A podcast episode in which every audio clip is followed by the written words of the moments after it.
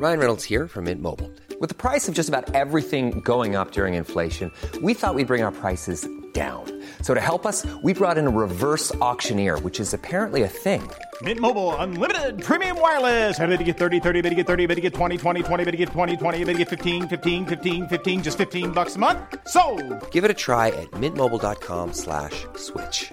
$45 upfront for three months plus taxes and fees. Promo for new customers for limited time. Unlimited more than 40 gigabytes per month. Slows. Full terms at mintmobile.com.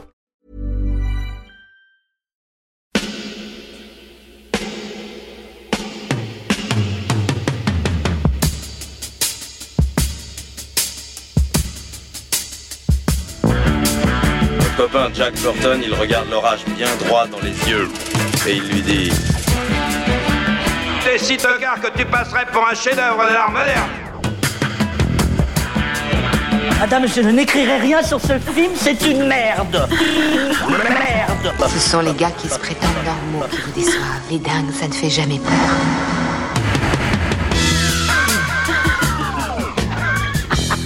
Elle nous connaît dans les coins, la frangine.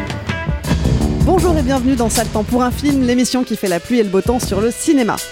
Tous les mois, on se retrouve pour vous parler des films qui font l'actualité. Mais aujourd'hui, c'est une émission spéciale qu'on vous propose, une émission bonus 100% consacrée à Avatar, la voix de l'eau, sortie ce mercredi 14 décembre. Alors, comme d'hab, vous le savez, hein, ici on spoil et croyez-moi, avec un épisode complet pour décortiquer ce film, eh bien, de- du divulgachage, il va y en avoir beaucoup, beaucoup, beaucoup. Donc, euh, comme d'habitude, hein, si vous n'aimez pas ça, on vous conseille d'aller d'abord voir le film et de revenir nous écouter ensuite. À mes côtés, pour cette émission, j'ai le plaisir de retrouver Stéphane, Salut Clémence. Yannick, Salut Clémence. Rafik Salut Clémence. et Julien. Salut Clémence. Ça faisait longtemps qu'on t'avait pas vu, Bah Julien. ouais, mais Yannick aussi quand même. Et Yannick Oui, aussi, c'est vrai, c'est vrai. un moment aussi. C'est vrai, ça me fait plaisir de vous voir. Il manque plus qu'Arnaud et euh, on a pas- presque la team originale au Arnaud, c'est devenu une mi- un mythe maintenant. Arnaud est encore vivant. hein. Et puis euh, à la technique, l'incroyable Alain qui joue l'homme orchestre aujourd'hui. Merci Alain. Bonjour, Salut. Alain. Alain est en cosplay Navi, hein. on ne le voit pas à l'écran, mais Et puis on dit merci à Latex pour euh, l'habillage, le montage et le mixage. On dit aussi merci à tous nos soutiens. Merci Eurochannel, la chaîne 100% fiction et cinéma européen. Retrouvez des films exclusifs et des séries télé inédites euh, sur les offres de Bouygues, Orange et Free. Pour tout savoir, rendez-vous sur eurochannel.fr.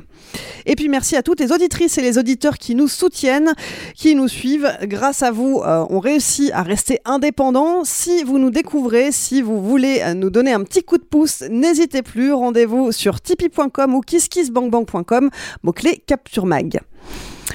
Enfin, euh, petite info euh, côté agenda. euh, plus que quelques jours pour prendre vos places pour aller voir notre séance spéciale capture au Club de l'Étoile. Ça sera Doberman euh, ce samedi 17 décembre en présence du réalisateur Yann Kounen. Début à 19h et début de la projection, je crois, à 21h, c'est ça? C'est ça. Il y aura une heure de conversation donc avec Rafik, Stéphane, Arnaud, s'il arrive, jusqu'à Paris, euh, et Yann Kounen donc pendant une heure. Et voilà, donc euh, petite euh, conversation après l'apéro et le film à 21h. Donc il y a, y a peut-être Avatar en ce moment, mais bon, vous avez le temps de prendre des places. Il y a toutes les vacances de Noël.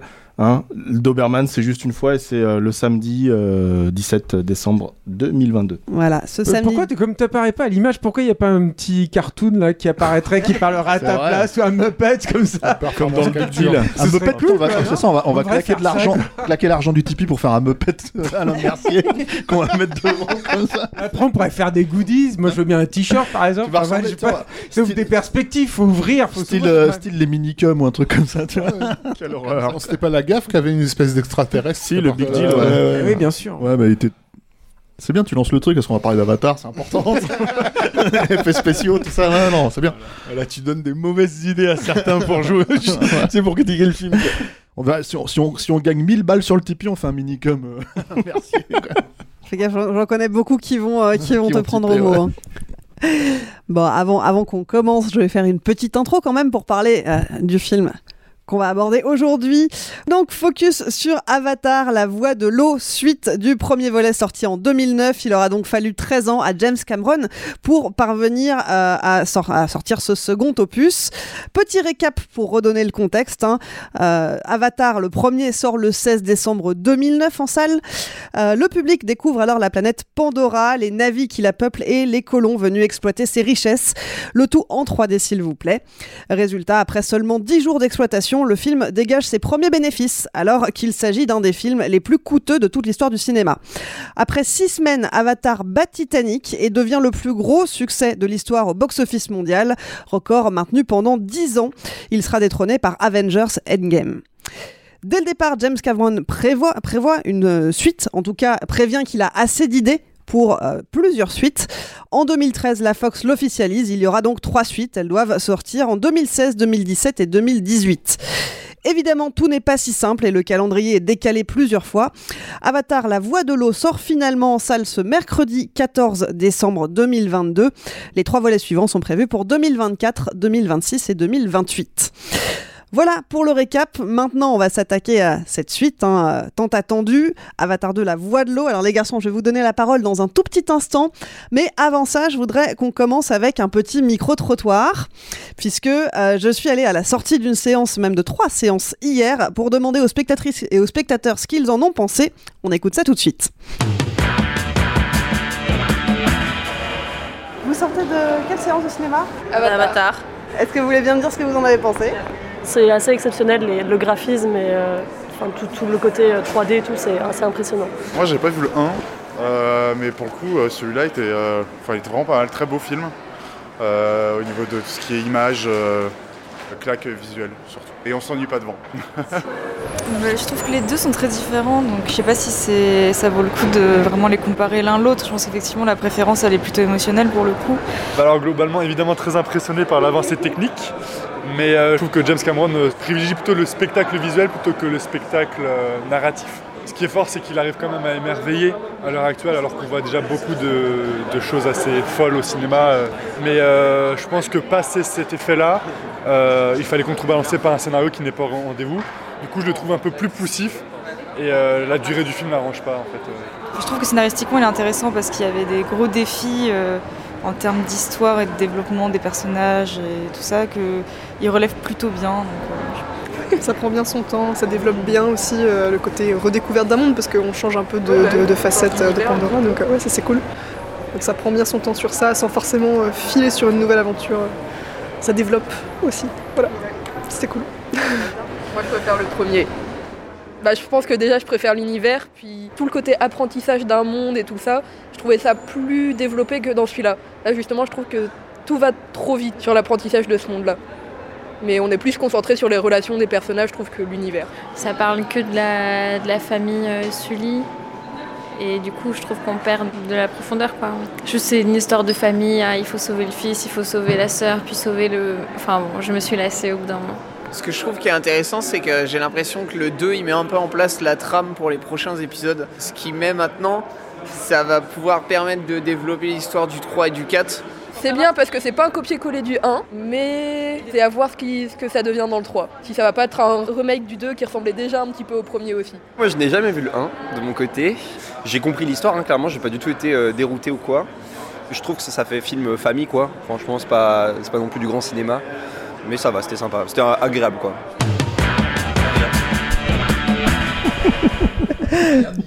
C'était agréable, voilà.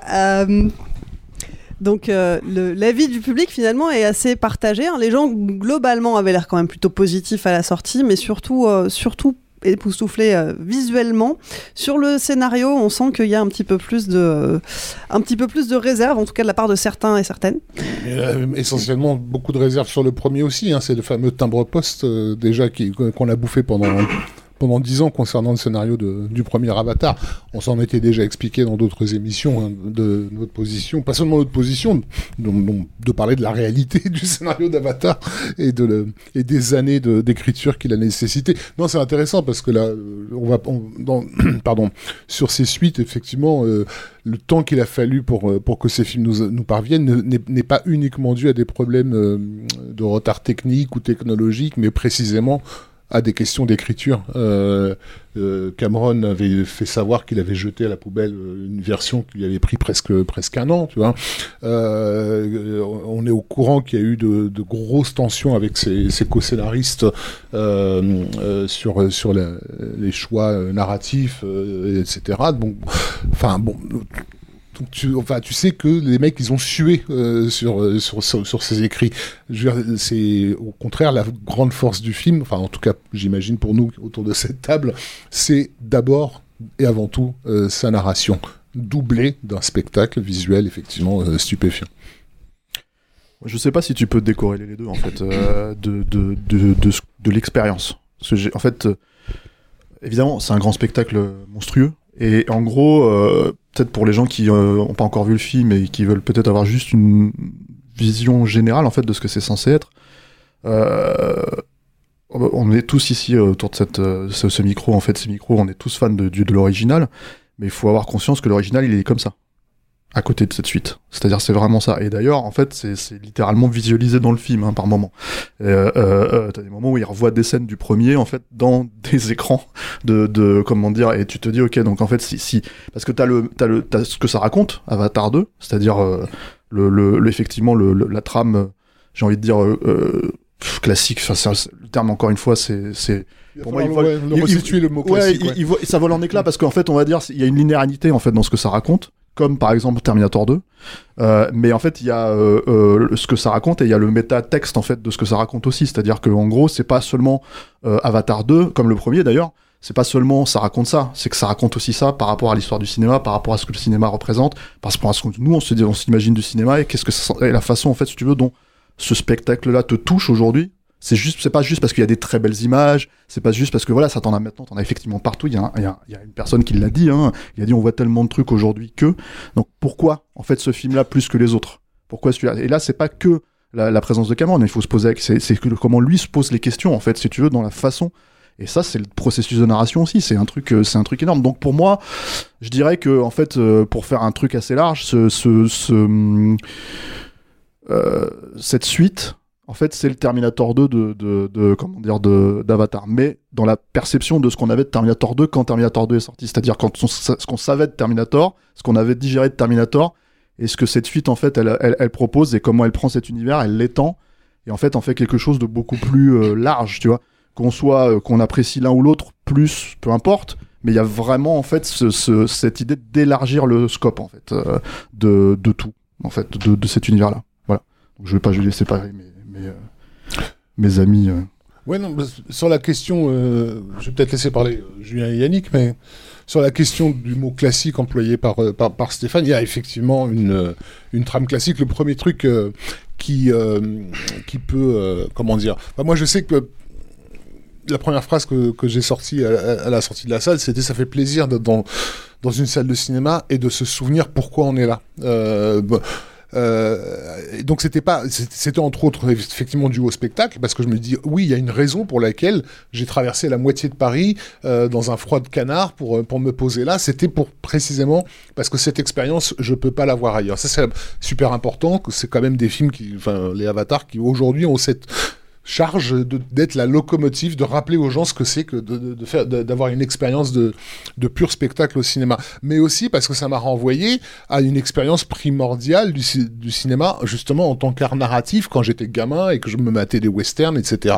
Alors là, déjà, c'était évident dans le premier, euh, les, les références, les références western. Là, il les appuie d'une façon, euh, on va dire, pas lourde, mais genre en mode, si, si vraiment t'as pas compris qu'Avatar c'était un western, je vais quand même te, te- Ah, te mettre À commencer par cette scène d'attaque du train. euh, l'attaque du train, alors superbement designé, Julien doit savoir par qui.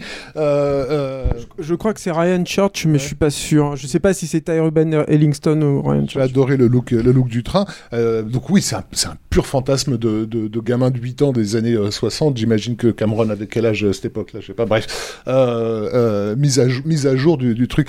Euh, Christophe Gans, dans une interview, m'avait sorti un truc sur Cameron que, que je partage beaucoup, qui est- disait, il a un pied dans le passé, un pied dans le futur. Au fond, c'est le présent qui l'intéresse pas. Et, euh, et c'est vrai que, que là, on fait un grand écart entre la technologie qui est utilisée, qui est complètement en avance sur tout le monde, et le choix d'un récit qui nous vient du fond des âges, pas vraiment, mais en tout cas d'assez loin.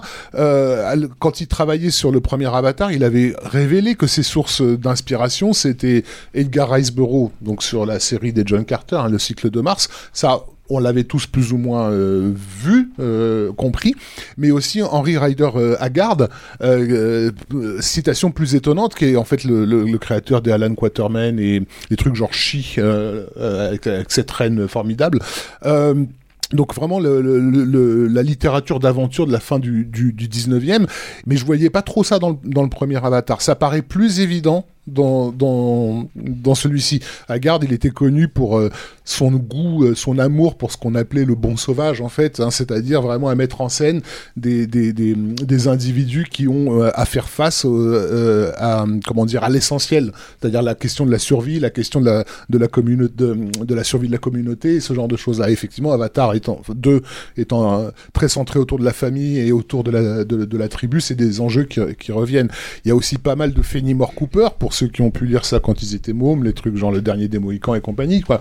Euh, il est très facile de remplacer certaines créatures du film, euh, comme la, grande baleine euh, euh, qui a un rôle important, par un ours. Euh, et là, tu verras tout de suite que le gamin en face, c'est un Indien euh, qui, s'en est fait un ami, tu vois. Donc, on est, on, on, raccorde aussi à toute. euh, euh, et même le personnage de, Quaritch, sur lequel on va revenir, euh, euh, qui s'est, euh, comment dire, navisé euh, entre, les deux films, il est tout à fait assimilable au bad guy du dernier des Mohicans, dont je me souviens plus du nom. Euh, qui le poursuit le héros, voilà, là. ouais, ouais, euh, inlassablement à travers la forêt. Donc on retourne aussi à, à ça, une façon de nous dire, rappelez-vous le kiff que c'était ces, ces récits aux enjeux simples et, et- et- et identifiables. quoi. Mais après, c'est pas étonnant. Pardon, Yann, tu voulais parler. En fait, j'allais dire, c'est pas étonnant en fait aussi parce qu'on parle du western, on a souvent dit hein, que le western c'est le genre de cinématographique quasiment ultime quoi. Et pour moi, l'univers d'Avatar c'est un univers de surcinéma. C'est-à-dire, c'est- et ça c'est vraiment, c'est assez évident quand tu regardais le premier déjà dans l'absolu de savoir que tu une fenêtre sur le futur du cinéma et de toutes les possibilités. Et en fait, avec ce- cette suite, c'est encore plus flagrant parce que on en sortait, on en est sorti avec Julien, on se disait c'est hyper radical dans la façon dont c'est présenté. C'est-à-dire que en gros, il y a un moment donné où euh, t'es en train de regarder le film, ça fait une heure que t'es avec eux, que t'es en train de plonger avec eux dans l'eau, etc., etc. Puis d'un seul coup, t'as des humains qui apparaissent, tu vois. Et quand je dis des humains, c'est physiquement, c'est-à-dire on les voit, et en fait, on voit des, chasseurs de baleines, et tu te dis putain merde, ah ouais, il y a des humains dans ce film en fait. Et la question en fait de se poser la question s'il y a des humains dans ce film, alors, en fait, il y en a dans tous les films, c'est pas la question. Pourquoi à ce moment-là, en fait, ça nous choque Il y a effectivement ce que eux sont censés représenter dans le, le comment dire, dans le récit. C'est-à-dire euh, que c'est des méchants quoi et que pour le coup maintenant c'est clair net et précis c'est plus du tout euh, comment dire tangent comme ça pouvait être le cas dans le premier quoi. Euh, mais en plus il y a en fait la question euh, métatextuelle derrière en fait de se dire mais en fait il y a pas une seule seconde où on s'est posé la question en fait de est-ce qu'on croit à ces personnages ou pas. C'est-à-dire que en gros et c'est pour ça que je parle de surcinéma c'est-à-dire qu'en fait en gros euh, le, le monde d'Avatar en fait et dans cette suite c'est encore plus flagrant et tu le questionnes pas une seule seconde. Ce qui fait que d'un seul coup, quand tu vois quelque chose en fait qui, qui est disruptif, comme, comme l'apparition des humains, tu te dis ah putain en fait c'est vrai que j'avais oublié que j'étais en train de tu vois. Et c'est c'est dans la logique pour moi d'immersion euh, générale quoi. C'est-à-dire ce que on l'a souvent parlé de ça en fait de ce que ce que représentait le, le, cœur en fait, euh, ce que représente Neytiri en fait dans euh, comment dire le premier film, Euh, c'est-à-dire ce personnage dont tu vas tomber amoureux alors que c'est un personnage qui est factuellement virtuel en fait, si tu veux, qui n'existe pas, même s'il est incarné, etc., etc., et que c'est une, ma- une manière de dire, regardez, si on réussit ça, si on réussit ce cœur émotionnel, en fait, on peut tout faire avec le cinéma, avec cette technologie, avec cette nouvelle technologie. Bah là, en fait, en gros, euh, cette suite, elle est en plein dedans. C'est-à-dire que c'est même pas que Neytiri, c'est tout le monde. C'est-à-dire tous les personnages, cette famille, tout, tu les achètes tous. Donc en fait, le truc, c'est que euh, les nouveaux peuples, enfin le tout, t'achètes tout, les nouvelles créatures, tout. Donc le truc, c'est que il y a, y a ce moment, en fait, où je pense en fait que c'était dans la logique de la redécouverte. Et tu peux pas décorréler la façon dont effectivement tu peux avoir un récit westernien ou mythologique, etc., etc., et la façon dont le film est fait, est conçu, et pensé. Euh, et ça, c'est une vision en fait, c'est une vision. Et globalement, en fait, le, truc que j'allais dire, c'est que c'est exactement ce qui nous manque aujourd'hui au cinéma. C'est la vision de quelqu'un et qu'il arrive, qu'il a les moyens, à la fois euh, intellectuels, euh, physiques, euh, financiers, etc., etc., de la mener à terme. Et en fait, la liberté, si tu veux. Et ça, c'est ce qu'il fait en fait. Donc, on peut, enfin, on pourrait dire, ah, il y a plein de défauts, comme comme les gens en fait dans le micro trottoir te l'expliquent en fait parce qu'ils le prennent et tout. Mais pour moi, euh, euh, la première vision, moi je l'ai vu deux fois. La première vision, j'étais vraiment comme, euh, comment dire, Enfin, tu peux pas. c'est c'est 10 ans de taf compressé dans 3h12 de, de, de, film. et, en fait, si tu veux, c'est d'une densité monstrueuse en fait. Donc, donc c'est pas dire ouais, c'est linéaire parce que c'est vrai. Si tu veux, euh, le scénar est linéaire techniquement, mais c'est d'une densité monstrueuse en fait. Il y a vraiment en fait énormément de, sous-textes.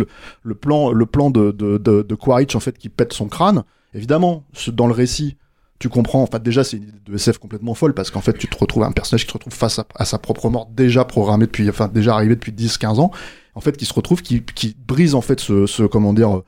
Euh, le, voilà, non mais le, reste physique en fait, ce- ce- ce- qui brise en fait ce truc, et en même temps le film il parle de ça. C'est-à-dire le sur-cinéma d'Avatar, c'est ça, c'est en fait on brise ces barrières là. Ouais, avec la dimension dont parle Yannick, hein, par, la, par la blague euh, Not to Be. Oui, qui ça, ça, ça qui te fait penser immédiatement à la une section hero, quoi. Et- non, mais même, même Mais, à euh, Hamlet. hein, à Hamlet, mais ça. alors moi je voulais rebondir sur plein de trucs, je sais pas dans quel ordre le faire, donc je vais peut-être faire vite pour laisser parler Julien aussi, que je pense à plein de trucs à dire euh, plus intéressants que moi, parce que moi je suis toujours en mode digestion du film, hein, très honnêtement, euh, j'y vois mille choses que je sais pas encore euh, véritablement comment analyser, mais euh, moi, le, moi le, le- le- le- la chose qui m'énerve un peu, euh, je, je peux pas me battre contre les biais cognitifs euh, des gens, on chacun, a chacun les nôtres, et je vais jamais reprocher à un mec, euh, si tu veux, s'il pense que Avatar c'est Pocahontas dans une croûte numérique, c'est son problème. Il n'y a pas de, de souci, il a le droit. Euh, c'est plutôt sur cette espèce de de, de, de critique, je trouve toujours un peu facile sur la, la simplicité. Alors vous en avez parlé d'une manière ou d'une autre en évoquant des, des, des genres fondateurs comme celui du, du western qui effectivement bah, sont euh, quelque part la base des codes cinématographiques. Un code, ça a une raison d'être. Euh, ce qu'on appelle aujourd'hui un cliché, avant d'être un cliché, c'est un code. Et avant d'être un code, c'est une forme de vérité. Donc, euh, je suis toujours un petit peu emmerdé euh, avec cette façon de dire, hein, j'ai déjà vu ça 100 fois, ou genre c'est con, ou genre c'est simple. Euh, les mêmes gens qui, euh, quand euh, tu vas les avoir autour d'une discussion sur l'art en général, vont toujours te dire euh, qu'il n'y a rien de plus compliqué que de faire simple. Et, et que quand on fait simple, ça l'est trop. Alors moi, je, je comprends pas ce- ces raisonnements et ces façons de fonctionner. Euh, moi, quand je vois un film comme ça, c'est ce que je leur ai dit tout à l'heure, j'avais presque euh, deux choses quand je suis sorti. La, la- la première chose que je me suis dit, je me suis dit, putain, j'ai des scènes que j'ai vues 100 fois dans le cinéma. 100 fois dans le cinéma. Donc, il faudrait être facile pour moi de dire, bah, c'est un cliché, on l'a vu 100 fois. Genre, le coup du bad guy euh, qui prend la fille à la fin, qui met un couteau, genre, si tu fais pas ça, je vais te le tuer. N'importe quel Steven Seagal a ça depuis 40 ans. Donc, je veux dire, on a vu ça des milliards de fois. Pourquoi là, ça marche? Donc, au bout d'un moment, il faut se poser des questions parce que quand on dit c'est compliqué de faire simple, c'est que ça veut dire euh, euh, qu'à partir du moment où on arrive à nailer, j'ai pas le meilleur mot, euh, à, euh, euh, à cerner véritablement le code et véritablement ce qu'il véhicule, en réalité, il est porteur dans sa simplicité des plus complexes questions philosophiques et métaphysiques qu'il y a derrière. Donc moi je vais pas partir dans un discours métaphysique sur le film, mais pour même aller au-delà du genre et au-delà de ce que disait Rafik très justement sur le western, sur, tout ça, il y a des choses qui sont quand même évidentes, euh, qui font que, en termes de référence, j'ai beaucoup parlé moi dans les podcasts de l'imaginaire et des mythes. Je vais pas faire un discours là-dessus, mais fondamentalement, euh, par Primal et peut-être deux autres trucs, ça fait longtemps que je vois que j'ai pas vu quelque chose qui me convoque toutes ces questions et qui font que quand moi je sors d'Avatar. Euh, outre l'émotionnel qui me fait chialer pendant le film, c'est pas je dire ah c'est beau, hein, c'est techniquement super, ça me reconnecte à la condition humaine. Ça c'est ça c'est un truc qui est fondamental que je trouve dans aucun autre film, mais mais qui convoque par les plus grands dénominateurs communs, là où l'époque est au plus petit dénominateur commun.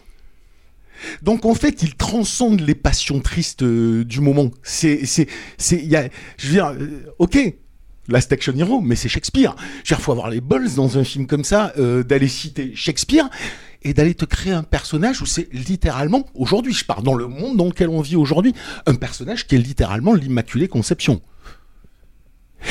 Alors c'est pas, euh, je revendique euh, un truc religieux ou quoi que ce soit, parce qu'il convoque le chamanisme à travers 12 milliards de trucs. Genre la respiration, euh, c'est les règles de base de la méditation, de, tout ça. Il y a quelque chose qui convoque, qui est propre à tout le monde. Et, euh, et, dans la famille, quand bien même aujourd'hui, euh, tu vois, euh, la famille, on peut la penser différemment. Il y a une notion de transmission, il y a une notion d'ancrage. On est quand même dans un récit qui est pas si éloigné dans des questionnements qu'avait euh, Fury sur où je suis, où je vais, euh, quelle est ma maison, quelle est ma nouvelle maison, est-ce que je dois défendre les autres, le monde qui s'écroule, ou est-ce que je dois défendre ma forteresse de, de, famille ça a beau être fait extrêmement simplement, parce que moi c'est ça que je trouve la plus grande beauté de ce film, c'est qu'on a un enrobage technologique hallucinant, mais tu prendrais cette histoire et ces personnages, tu les mettrais dans une pièce de 2 mètres carrés, ça marche. Ok? Ça marche. Et d'ailleurs, ce, qui ne marchera jamais avec un Marvel, tu leur enlèves tous les CGI et t'as l'impression d'avoir des connards de, de 8 ans dans une cour de maternelle. J- j'espérais qu'on n'avait pas fait un point Marvel parce que, à mon, à sens, mais ça, je peux pas m'en parce empêcher, qu'à mon c'est- sens, en mon- fait, c'est marrant. non, mais c'est marrant parce qu'en fait, on s'est pas du tout posé la question en sortant du film. C'est-à-dire, c'est ça le truc. C'est-à-dire qu'en fait, à un moment donné, tu te dis, en fait, la seule compétition de James Cameron, c'est James Cameron en vrai. C'est-à-dire, Mais c'est ça. Est-ce euh, que, euh, euh, est-ce que vous aviez tous vu les, les 7 minutes euh, qui étaient proposées avant la. Oui, tu euh, t'avais Sept été en de quoi bah, Tu pouvais euh, voir euh, en salle. En fait, moi, j'avais été voir le, le Sam Raimi. euh, euh, euh, comment ça s'appelle? Doctor Madness, là, euh, J'ai déjà oublié, voilà. Doctor Strange. Doctor Strange numéro 2. Entre autres pour découvrir les images d'a- d'Avatar en. c'était pas HFR. 7 minutes, hein, c'était. C'était euh, C'était moins bah, C'était un teaser. C'était un teaser, ouais. Oui, c'était un teaser. Bref. Et ce teaser, c'était un extrait du film où les gamins. euh, Non, ça euh, c'était à la fin d'Avatar quand ils l'ont ressorti. Euh, Oui, tu confonds avec la ressortie d'Avatar 1 qui est sortie en septembre. Et où il y a des minutes additionnelles. raison. Euh, bref, donc on avait. Moi, moi, j'ai pas vu ça. Non, Tu j'ai- l'avais moi, pas en vu, fait, ça déjà nous, quand on l'a vu en projo, en fait, cette, Ce que je trouvais, ce, que j'ai trouvé intéressant pour moi en tout cas, c'est que euh, quand j'ai vu ce cet extrait avec les mômes euh, sous l'eau, été effectivement dans l'admiration euh, technologique, euh, dans l'exploit, en me disant ah là putain les expressions faciales incroyables, euh, superbes, etc. Mais pas du tout euh, dans l'émotion, voire même un peu inquiet en me disant ah oui il va quand même me demander de m'identifier à ces personnages-là. C'est pas gagné. Or là, lorsqu'on revoit cette scène dans, dans le film, on la revoit, le film a commencé depuis 40 minutes, il a pris le temps de te présenter ses personnages, et tu es à fond euh, dedans. C'est vraiment par la narration euh, que, que, que ce film euh, t'embarque. C'est pour, pour ça que les, les- le micro-trottoir, il est, il est révélateur. C'est comme si les gens ne s'étaient pas rendus compte que ce qui les a maintenus jusqu'au bout, c'était c'était ça avant tout. Euh, augmenté encore une fois par le, le, le, le- le- le spectacle technique délirant. On n'a pas du tout entendu Julien qui euh, Il, il attend, il attend son tour. Vous êtes tous des grands bavards. hein, j'ai pas- non, puis beaucoup de choses ont été dites, donc je sais pas trop ce que j'ai à, ra- à rajouter moi derrière. Euh, bah peut-être rebondir là-dessus sur cette séquence-là en particulier parce que je trouve que c'est une séquence qui ressort la, la- première plongée en apnée et elle est intéressante parce qu'elle est euh, pour moi, c'est un des climax du film en fait, et il est tout en douceur. C'est quelque chose. je- Cameron, il a souvent fait des scènes euh, très intimistes, très douces. Je pense à, je sais pas moi, euh, Ripley qui nettoie le visage de la petite fille dans Aliens ou des choses comme ça. Mais, mais sur euh, cette cette étendue là, sur cette voilà, j'ai- jamais vu comme ça. C'est-à-dire qu'il y a un truc là-dedans où où il euh, t'es juste dans la- l'appréciation de ce que c'est de vivre là-dedans, ce que c'est de d'essayer de te surpasser. C'est il y a, une certaine, euh, je trouve, sérénité en fait qui se dégage de cette scène qui pour moi n'était pas euh, forcément euh, présente chez, Cameron tel que je le connaissais auparavant. Alors après, vous êtes allé très loin, donc c'est très difficile pour moi de m'inclure dans la conversation, mais, bon, voilà, je vais pas rebondir du coup, je vais être risque d'être redondant. Non, Ouais, mais vas-y, sois- sois- non, non, redondant, Non, non, continue, euh, continue. c'est pas grave. Qu'est-ce- Non, non, qu'est-ce- bah, moi, Je voulais juste Non, dire qu'est-ce que j'étais qu'est-ce totalement d'accord avec la Qu'est-ce sérénité tu touché dans ce film? Bah, euh, plusieurs choses. Après, le truc, si tu veux, c'est que moi, Clément, c'est que le, pour moi, le premier Avatar, c'est une flèche. C'est comme euh, Titanic, c'est comme euh, Terminator, c'est comme Aliens. C'est des flèches, ces films-là. C'est des films sur lesquels je me pose aucune question. J'ai beaucoup de mal à, j'ai eu beaucoup de mal à chaque fois à analyser la, la narration, la, la mise en scène, etc. Parce que j'ai été tout le temps emporté à fond, euh, à fond dans l'histoire. Et, euh, et c'est pour moi ce qui fait de, de James Cameron un, un très grand en fait. Euh, je, tu vois pas le travail, par exemple, chez, chez, chez- chez- enfin, j'ai mis longtemps à voir le travail. C'est-à-dire que j'ai mis longtemps, par exemple, à me rendre compte qu'il y avait ce travail-là sur les maquettes de Aliens. Alors que j'étais là-dedans déjà très jeune, quoi. Mais euh, voilà. Et euh, je trouve que la voix de l'eau, c'est moins une flèche. donc j'ai une voix dissonante, tu vois. Mais ça m'emmerde parce que je suis d'accord avec tout ce qui est dit à côté. C'est-à-dire que c'est compliqué parce que tu te retrouves face à une œuvre qui est quand même monumentale, qui est, je pense, alors j'aime pas genre euh, d'a- d'adjectif, mais malgré tout, je trouve que c'est important. C'est-à-dire que, vu ce que vit, se traverse le cinéma euh, actuellement, euh, en, particulier l'expérience en salle, j'espère que le film va cartonner de ouf, en fait. Vraiment, je pense que c'est important. Après, oui, je trouve que c'est moins une flèche. Et pourquoi Qu'est-ce qui Ben, fait pour que plusieurs trucs, il y a des choses qui sont plus de l'ordre de l'anecdotique, d'autres euh, qui sont peut-être un peu plus subjectives. Donc, je vais peut-être relancer aussi le débat comme ça. Et là, je trouverai ma place dans ce podcast. Mais euh, par exemple, il y a une. Moi, je sais que j'ai un souci. Je sais qu'il y a beaucoup de gens qui là, euh, puisqu'il y a des gens qui reviennent vers moi, qui l'ont vu et tout, qui ont ressenti ça aussi sur la haute fréquence. Et ça, ça a été une grosse déception parce que je m'attendais pas à ça de, de James Cameron. Donc, j'ai vu le film deux fois. La seconde fois, j'y suis allé en sachant que j'avais ce problème-là. Alors, je vais expliquer un peu. Le film a été euh, euh, conçu à 48 images par seconde, mais il y a certaines scènes qui sont à 24 images par seconde. Pour obtenir ces 24 images par seconde, il a dupliqué les photogrammes, en gros. Il en a mis deux, euh, les deux mêmes, en fait. Et il a alterné de l'un à l'autre, en fait. Donc, euh, et la haute fréquence est pour moi une grande promesse aussi de Avatar. C'est-à-dire que je pense que la haute fréquence, on avait fait un ciné là-dessus sur euh, Gemini Man, je pense que ça fait partie des choses dont le cinéma a aujourd'hui besoin pour euh, reprendre la place qui est la sienne. C'est-à-dire que le cinéma a toujours fait ça. Il a repris la place qui était la sienne en ajoutant le son. Il a repris la place qui était la sienne en ajoutant la couleur, en ajoutant le format large. Il a repris la place avec Avatar qui était la sienne, un temps, ça n'a pas duré très longtemps, mais un temps avec le relief.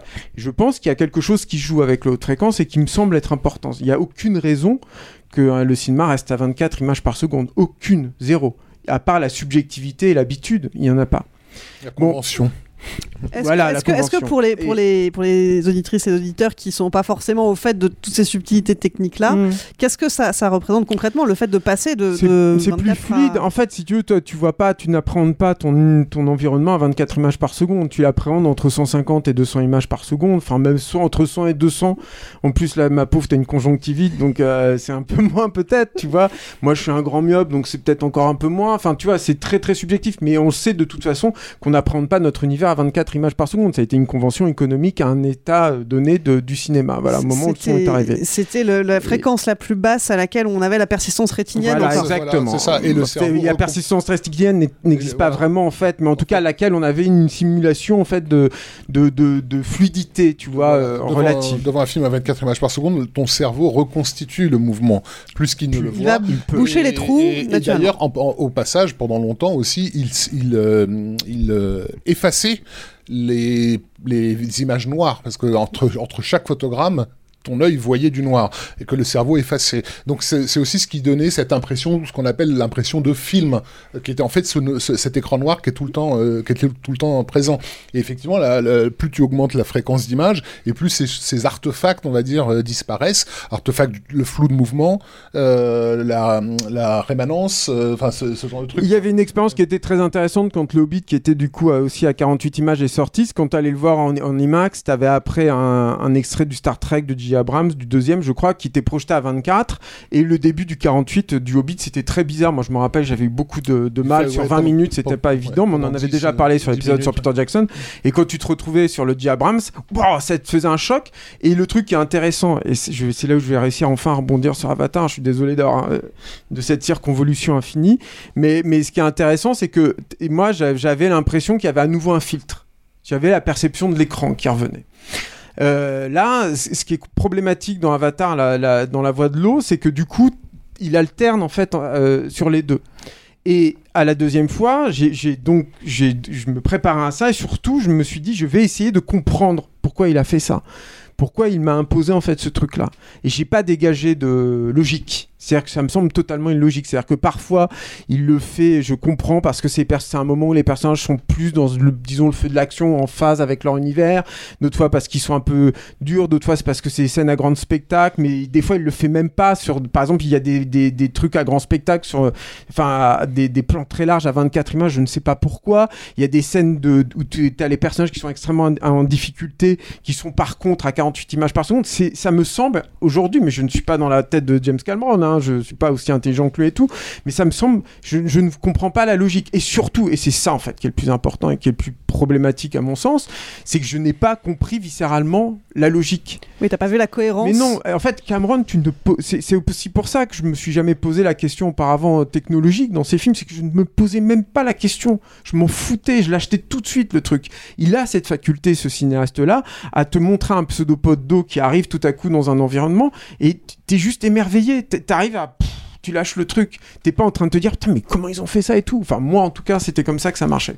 Bon, bref, ça peut sembler anecdotique, surtout que je sais que ça n'a pas été le cas pour tout le monde, mais Non, moi, mais je sais que ça a été un micro d'ailleurs, hein, c'est-à-dire qu'on Ah, en nous, a c'est parlé à nous, avec, euh, euh, Rafik et moi, euh, c'est passé crème euh, totale le, le Alors, truc. Hein. J'ai euh, dans, j'ai pas passé tous les témoignages du micro trottoir parce qu'il y en avait beaucoup, mais il y a une des personnes qui a dit justement, à moi le, le- le changement de framerate, ça m'a donné euh, la nausée Ouais. pendant la moitié Ah, du film. Moi, j'irai pas jusqu'à Ouais, la nausée, mais ça a été un problème, si tu veux, d'immersion justement. C'est-à-dire que, alors, en fait, en, fait, en plus, Est-ce que tu as eu ce problème au début du film Parce que ah là- ouais, dès le début, Ah ouais très vite. Parce que le, le- le high frame rate, effectivement, sur le Hobbit, c'était manifeste. Les dix premières minutes, tout le monde vivait la même expérience d'être Sauf que oui, mais tout le film est comme ça. Bah ouais, il est Ouais. pas logique. C'est-à-dire, en fait, le Non, truc, je suis c'est que- d'accord, mais, euh, mais jusqu'à ce que le cerveau comprenne qu'en fait il était en train de regarder autre chose et que chez, euh, on finisse par s'habituer à ça et du coup, effectivement, à rentrer dedans. Mon cerveau, il est génial alors, parce qu'il est passé tout tranquille quoi. Et sans, mais sans alors, ou- problème. ou- mais Ou alors, t'as t'as un, t'as un cerveau. de Ça m'a refait ça sur. J'ai un cerveau de macaque qui arrive à ça m'a refait des ça trucs. sur, euh, sur Gemini Man aussi. J'ai eu 10 minutes Mm. comme ça où il m'a fallu euh, laisser le temps au cerveau. Là, sur Avatar, dès le début, dès le début, Ah nickel. nickel. Non, regarde, oh, je, je sais pas pour Julien, mais moi je sais que le problème que j'ai vis-à-vis du HFR dans le truc, alors je, je pense qu'à la revoyure, parce que c'est vraiment, ça m'a fait la même problématique, en fait, j'ai eu la même problématique la première vision, la deuxième vision quand j'étais préparé, c'était moins, euh, moins flagrant. Mais en fait, c'est que ton cerveau, il compense en fait du coup le manque d'image ou ce genre de choses, et, et- et ce qui fait que euh, pour moi, dès qu'on passe de 48 à 24, il y a, y a- t'as l'impression que ça trame, ça saccade en fait, et, et- et en fait, ça- Ça, c'est très voilà, et, désagréable. et c'est Mm. désagréable parce qu'en fait, d'un seul coup, tu as une espèce de fluidité à laquelle tu t'es habitué très très vite, tu vois, et qui fait que voilà. Alors après, moi, ce que j'en ai, cal- calculé, pardon, Julien, juste sur ce truc-là, c'est que en fait, je je suis pas dans la tête de James Cameron non plus, mais alors lui, il s'est expliqué. Tu vois, il s'est expliqué sur le sur le l'idée que en gros pour lui c'est pour euh, smooth la 3D quoi, c'est-à-dire c'est vraiment pour rendre la, la 3D fluide et tout, ce qui bon euh, est étrange parce que tout le film est en 3D.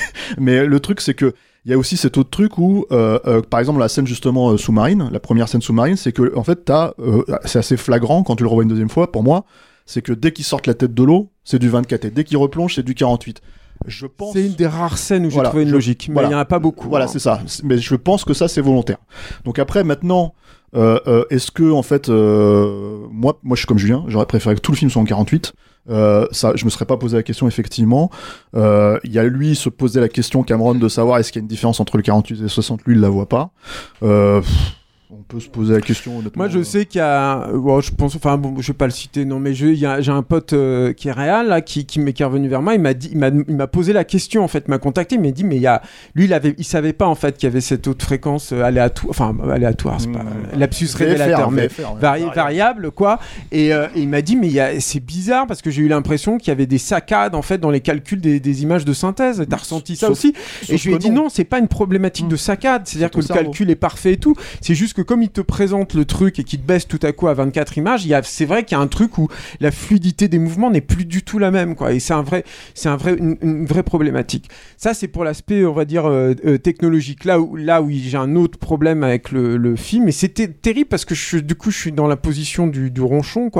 Mais le truc où j'ai un problème avec le film, c'est que j'ai eu la perception aussi j'adore le film, hein. Je l'ai vu deux fois, je vais retourner avec mes gamins, je vais retourner une autre fois, c'est un film important et tout. Je, tiens vraiment à souligner cet aspect-là hein, avant de, de me lancer là-dedans. Mais j'ai eu l'impression aussi que le film était, euh, avait trop de choses à raconter. C'est-à-dire que j'ai j'ai des frustrations en fait dans le film. Et c'est pareil, c'est quelque chose auquel... euh, moi, y a- par exemple, dans T2, j'ai des problèmes sur certains persos ou des trucs comme ça, notamment avec John Connor, etc. Mais j'ai jamais ressenti non plus de frustration chez Cameron. Et là, j'en ai.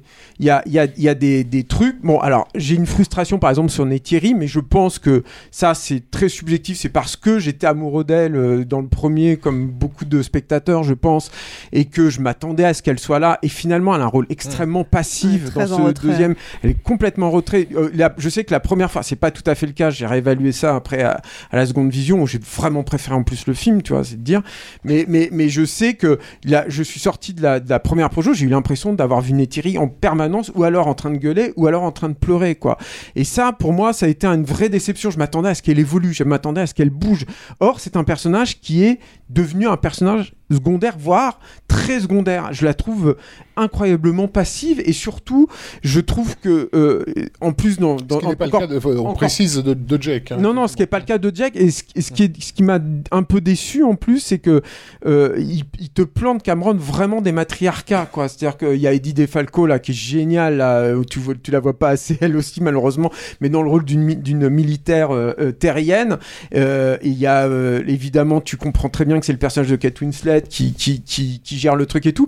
Et je me suis dit, putain, c'est fou que Neytiri, qui m'ait été présenté comme un personnage aussi puissant, aussi fort, aussi volontaire, qui arrive à se positionner comme ça dans, sa, dans son clan dans le premier film, soit à ce point-là en retrait. Ça, ça a été aussi une, une petite déception. Et et y a un- y a un- et voilà. Et après, il y a un autre truc qui m'a. euh, et, enfin voilà, toujours lié en fait à, à aussi, enfin moi je l'attribue encore une fois à ce trop plein euh, et à autre chose là, euh, en l'occurrence, c'est euh, des certaines promesses dans le film que je trouve pas totalement tenues. Alors, on peut arguer que ah non mais euh, tu verras il le développera dans le second film et tout. Ouais mais ça aussi normalement le film je devrais pas avoir à le juger à l'aune de ce qu'il pourrait y avoir dans un autre film. C'est pas comme ça c'est pas une série télé quoi. Il est pas dans la mystery box Cameron d'habitude. Là moi en l'occurrence je Oh, pense c'est pas à tout à fait de la mystery box. je pense non non pas du tout justement. Donc euh, je pense notamment au personnage de, de, de Spider et au personnage de Quaritch. C'est à dire que je suis arrivé Spider je recontextualise qui est Spider dans le film tu crois Clément? Spider, on peut, Spider euh, est un petit mots. humain qui a été abandonné on connaît pas sa mère mais par contre on sait qui est son père son père est Quaritch et euh, qui a été en quelque sorte adopté en tout cas qui a vécu avec les Navis Euh, donc Euh, entre- euh, enfin, il vit, il vit avec les humains. avec les humains et avec les navis, voilà. Euh, et, euh, et donc il va euh, au fil des, des aventures être, euh, euh, comment dire, euh, du côté de son père en permanence, qui est Quaritch. Quaritch, lui, alors ça idée géniale, qui donc est rené dans ce corps de, de Navi, donc il est en gros, il, est, il a les attributs de ceux qui, qui s'est évertué à combattre par le passé, quoi. Je Il va, il va, il va être enlevé. Son fils Spider va être enlevé en Va fait, enlever, par, voilà, euh, par, euh, par, par euh, une, une troupe de mercenaires voilà. euh, menée par Quaritch. Et donc il y a une tension, moi je trouve là, un- enfin, enfin un truc miroir entre son père et son fils, avec un parcours miroir qui pourrait se rejoindre, mais qui est génial. Là où j'ai un problème, c'est que euh, moi j'ai un problème avec, Spider en fait, surtout. C'est-à-dire un petit peu avec Quaritch, je trouve qu'il il aurait pu pousser un tout petit peu la détestation de soi, le fait qu'il ait du mal en fait à s'intégrer là-dedans. Mais il y a tellement de trucs super avec Quaritch, tellement de choses. Moi j'adore aussi un truc dont on n'a pas parlé, la façon dont Cameron il travaille les suites. C'est-à-dire qu'il il a cette faculté, comme il l'avait fait avec T2 et un petit peu avec Aliens, de refaire la même scène que le film précédent, mais en, en- en miroir et en t'apportant autre chose. Là, c'est en particulier le cas avec Quaritch, puisque par bien des aspects, tu peux considérer qu'il a un parcours un peu similaire à celui de Jack Sully dans le premier film. La Renaissance, c'est clairement un, elle évoque clairement la Renaissance faite de Jack Sully dans le corps du navire au début, sauf que Quaritch il se met à taber, bah, c'est tout le monde et qu'il il s'accède quand il voit les grosses canines. Là, génial la scène, elle est incroyable.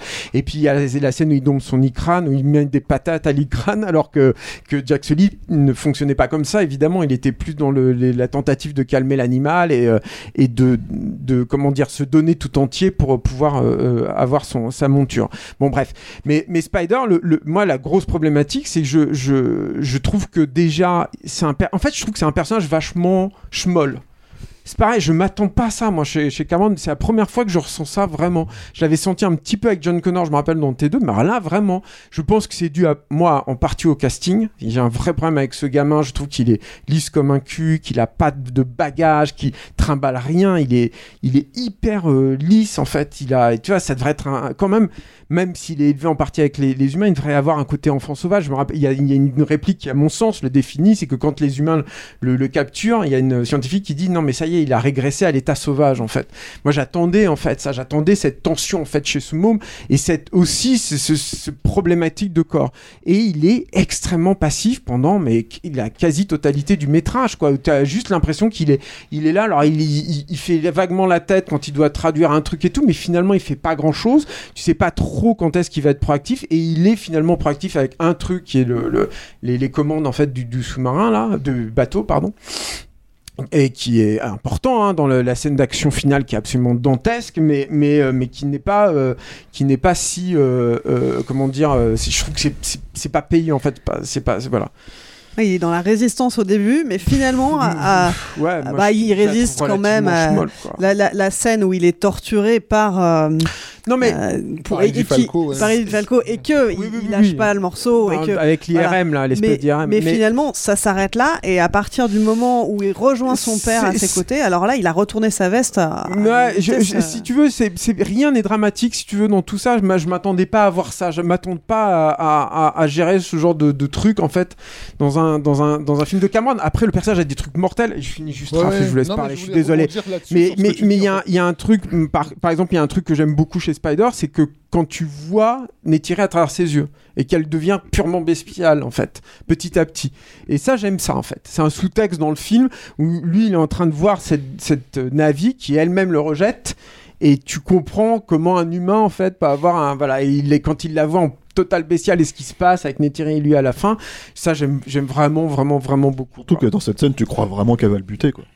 C'est-à-dire, il y, a- il y a ce truc où tu, il y a pas une seconde où dans un film familial, machin, euh, grand spectacle et tout, tu te dis mais elle va le faire. Elle va, elle L'héroïne va le défoncer, va- quoi. va Et- buter. Un moment- mais non, c'était juste pour reprendre les deux choses que Julien a, a- a- a notées. Je trouve ça intéressant qu'il ait vécu euh, de, de cette façon-là.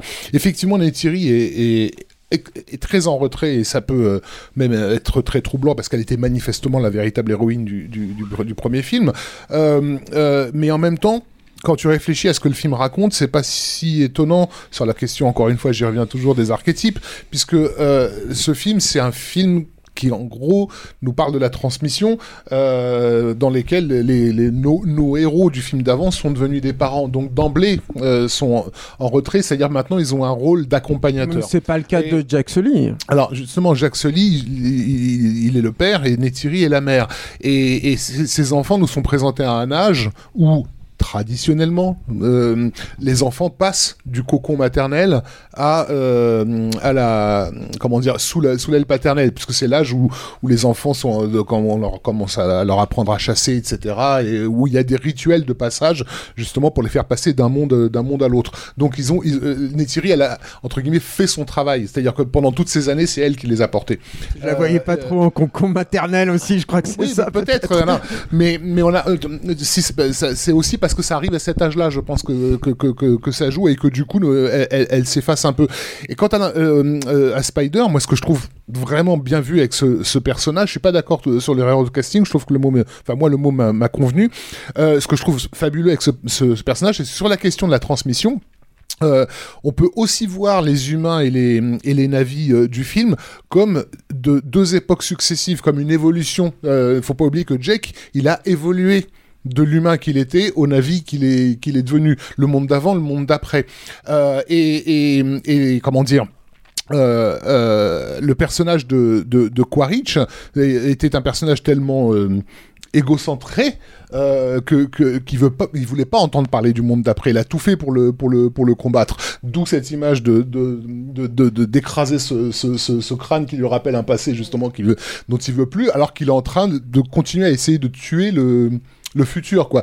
Et il a face à lui ce qui était ce qui est théoriquement son fils, c'est-à-dire son potentiel futur, euh, qui, qui, qui, lui ne veut qu'une chose, c'est de, de- de- devenir un avis, euh, et qui ne le peut pas. euh, Ah mais le- la, la, la- promesse est magnifique. Voilà. La J'ai jamais dit le elle est là, quand hein. même. Ah ouais, non mais bien sûr. Moi je te parle du traitement dans le film en fait, Rafik. Et c'est pareil, Neytiri, tu peux me la justifier comme ça, etc. Moi je te parle du traitement dans le film, de ce qui se passe dans le film. C'est-à-dire que il y a pas de problème avec ça. Mais Cameron quand il fait ça, d'habitude il me prépare en fait à, à ça. C'est-à-dire que je pense que cette attente que j'ai vis-à-vis de ce personnage-là, je ne serai pas le seul spectateur à l'avoir.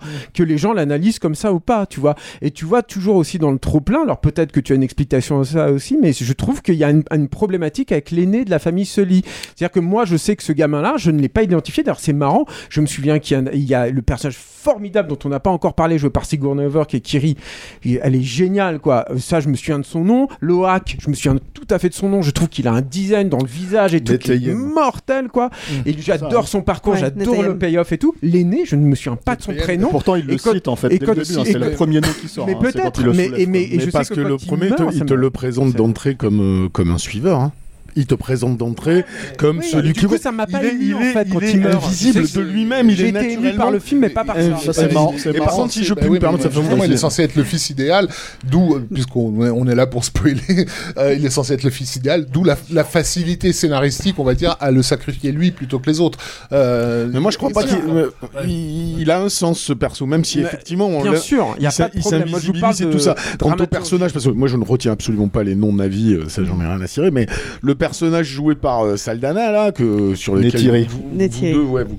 Alors c'est très marrant ce que vous dites comme quoi. Alors après il y a, il y a sans doute la réalité euh, de la présence à l'écran euh, incontestable là-dessus.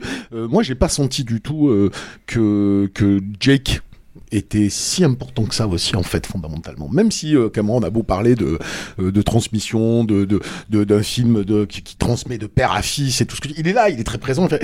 Il- il- pour moi c'est sur les gosses hein. Le film est entièrement sur les gosses et, euh, et malgré tout le personnage joué par Saldana reste pour moi le personnage qui même même quand il n'est pas mis en avant à la fin comme la louve euh, qui va être prête à tout pour défendre ses gosses, est le plus intense pendant tout le film. C'est elle qui est dans le refus, la, le- le- le- la non-acceptation des choses qui se passent en permanence. Elle est elle qui met, qui, qui met le frein. Je trouve que, je trouve que le, elle met le frein parce qu'elle a, elle a raison. C'est elle qui, sans le dire, dit faut arrêter de fuir, c'est quoi le délire là? Mm. Faut arrêter de fuir. Et l'autre, il est tout le temps en train de justifier, bah, il faut se plier au code. Enfin, il, il faut mesurer un truc. Et là, je, je sais plus lequel de vous deux nous a parlé de Christophe Gans et, et, et autant je peux entendre le, ouais, je, autant je peux entendre le, il est à la fois dans le passé, il est à la fois dans le futur en termes de référence cinématographique, j'entends. Mais euh, putain, il n'y a pas plus. euh, pas plus actuel dans ce que dans ce que ce film dit, c'est hallucinant. C'est C'est-à-dire des émigrés euh, climatiques et tout. hein, bah, et pas que sur le climat. Il y a, il y a quelque chose sur un appel à la, Responsabilité. à la résistance, à la responsabilité, à la, à la, à la non-conformité euh, par rapport à des choses qui apparaissent comme. En fait, ce, qui est, ce que moi je l'adorais, hein, mais ça je l'adorais plus le film avance, c'est que il me cassait les couilles, moi, Jake Sully, pendant tout le film. En fait, en réalité, c'est un perso que j'aime pas, c'est lui.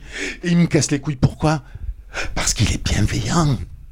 Parce qu'il arrondit les angles parce qu'il essaye de faire que tout le monde. euh, il a une bonne raison de le faire. Ma famille et ma forteresse. Euh, je- moi, j'avais trouvé ça. euh, Je l'avais dit à l'époque. hein. J'avais rien que le teaser, cette phrase dans le teaser. Aujourd'hui, dans le monde dans lequel on est, elle voulait tout dire. Pour moi, elle voulait tout dire. C'est quoi qu'il se passe, quoi qu'il nous arrive, la famille, c'est la forteresse. Et alors, c'est marrant parce que je vois des gens. Euh, je vois des gens comparer les Fast and Furious, tu sais, genre, ah ouais, la famille se moque du Ouais. film parce que, grosso modo, t'as le même thème. Mais il y a, il y a- il y a tout ce truc sur contester ce qu'on vous dit, contester la valeur des, des- des choses qu'on vous, qu'on vous évoque, et que le film se termine comme le premier, on spoil, on a le droit, on s'en fout, hein. Euh, comme le premier, sur le mec qui ouvre les yeux, mais cette fois il ouvre les yeux et il te dit putain, je vais résister.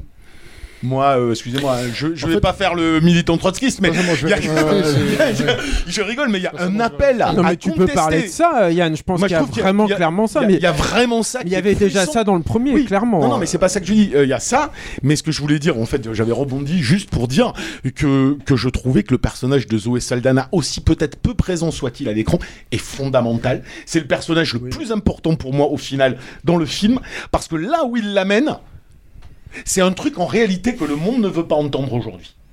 Et il l'amène euh, sur, alors, à travers des mythes, à travers des allégories, mais, euh, mais c'est brillantissime.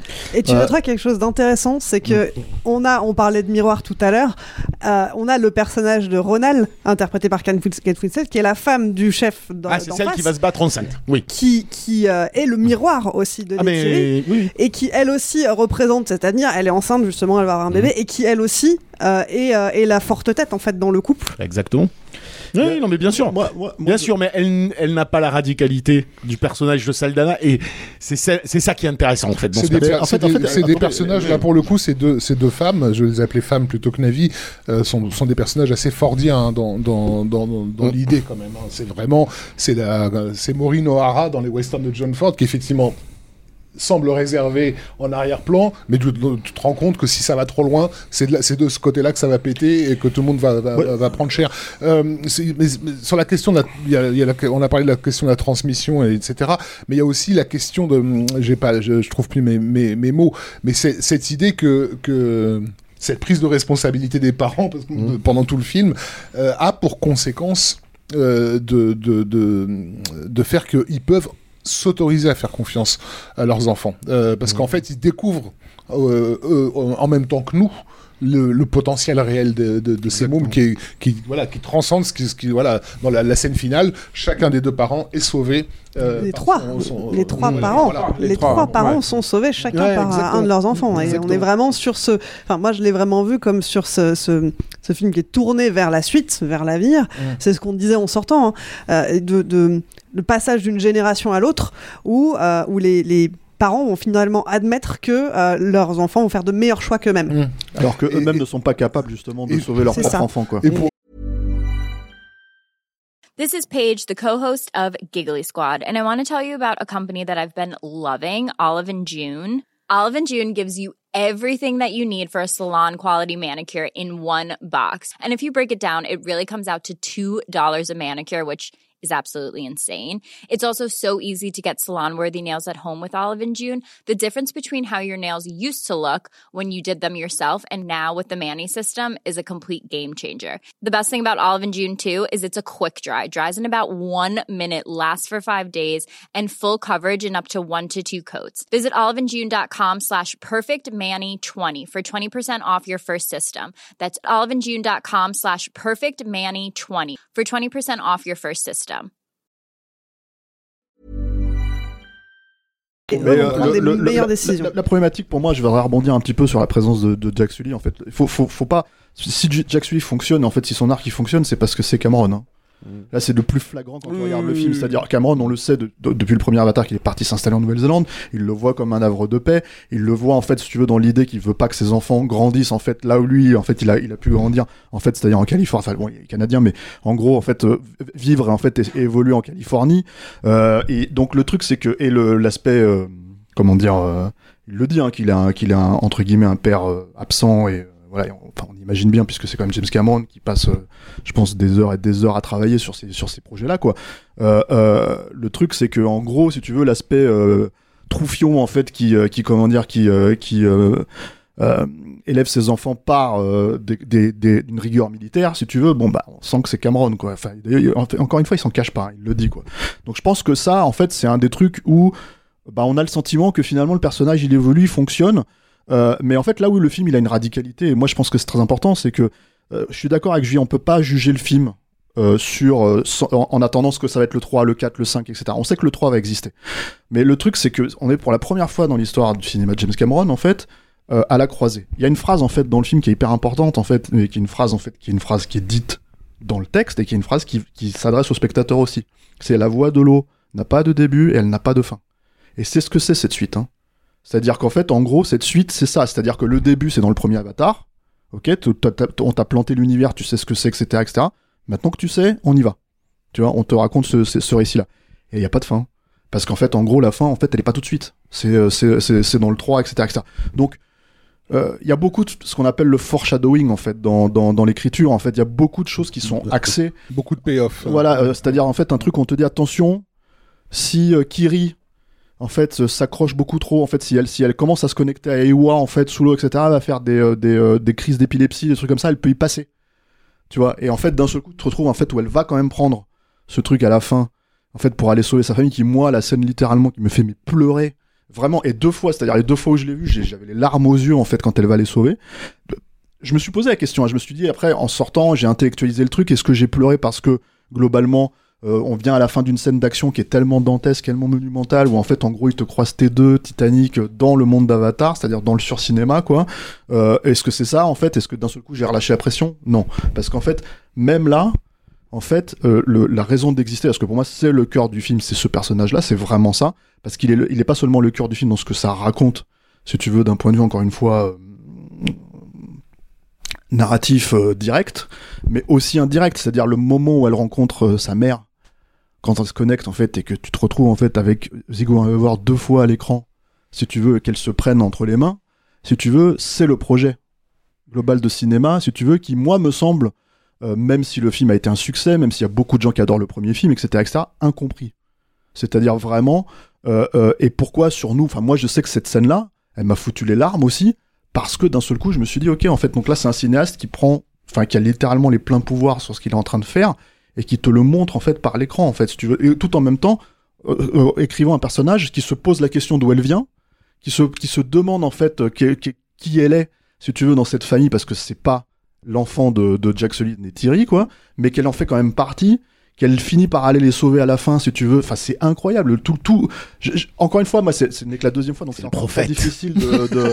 mais non, mais le, le côté, le côté, euh, non, mais le côté, euh, elle a, tu sais, on sait très bien qu'elle, enfin, elle va avoir une importance capitale dans le troisième, qu'elle est, qu'elle, qu'elle est l'élu, ce que tu veux. Enfin, mm. peu importe, on verra comment ça va être traité. J'en sais rien, en fait, si tu veux. Et en, en vrai, j'ai même pas envie de me poser la question parce que la satisfaction, elle était là. C'est-à-dire que moi, ce moment-là, la deuxième fois, j'attendais de voir et la deuxième fois, je me suis remis à chialer comme une madeleine, quoi.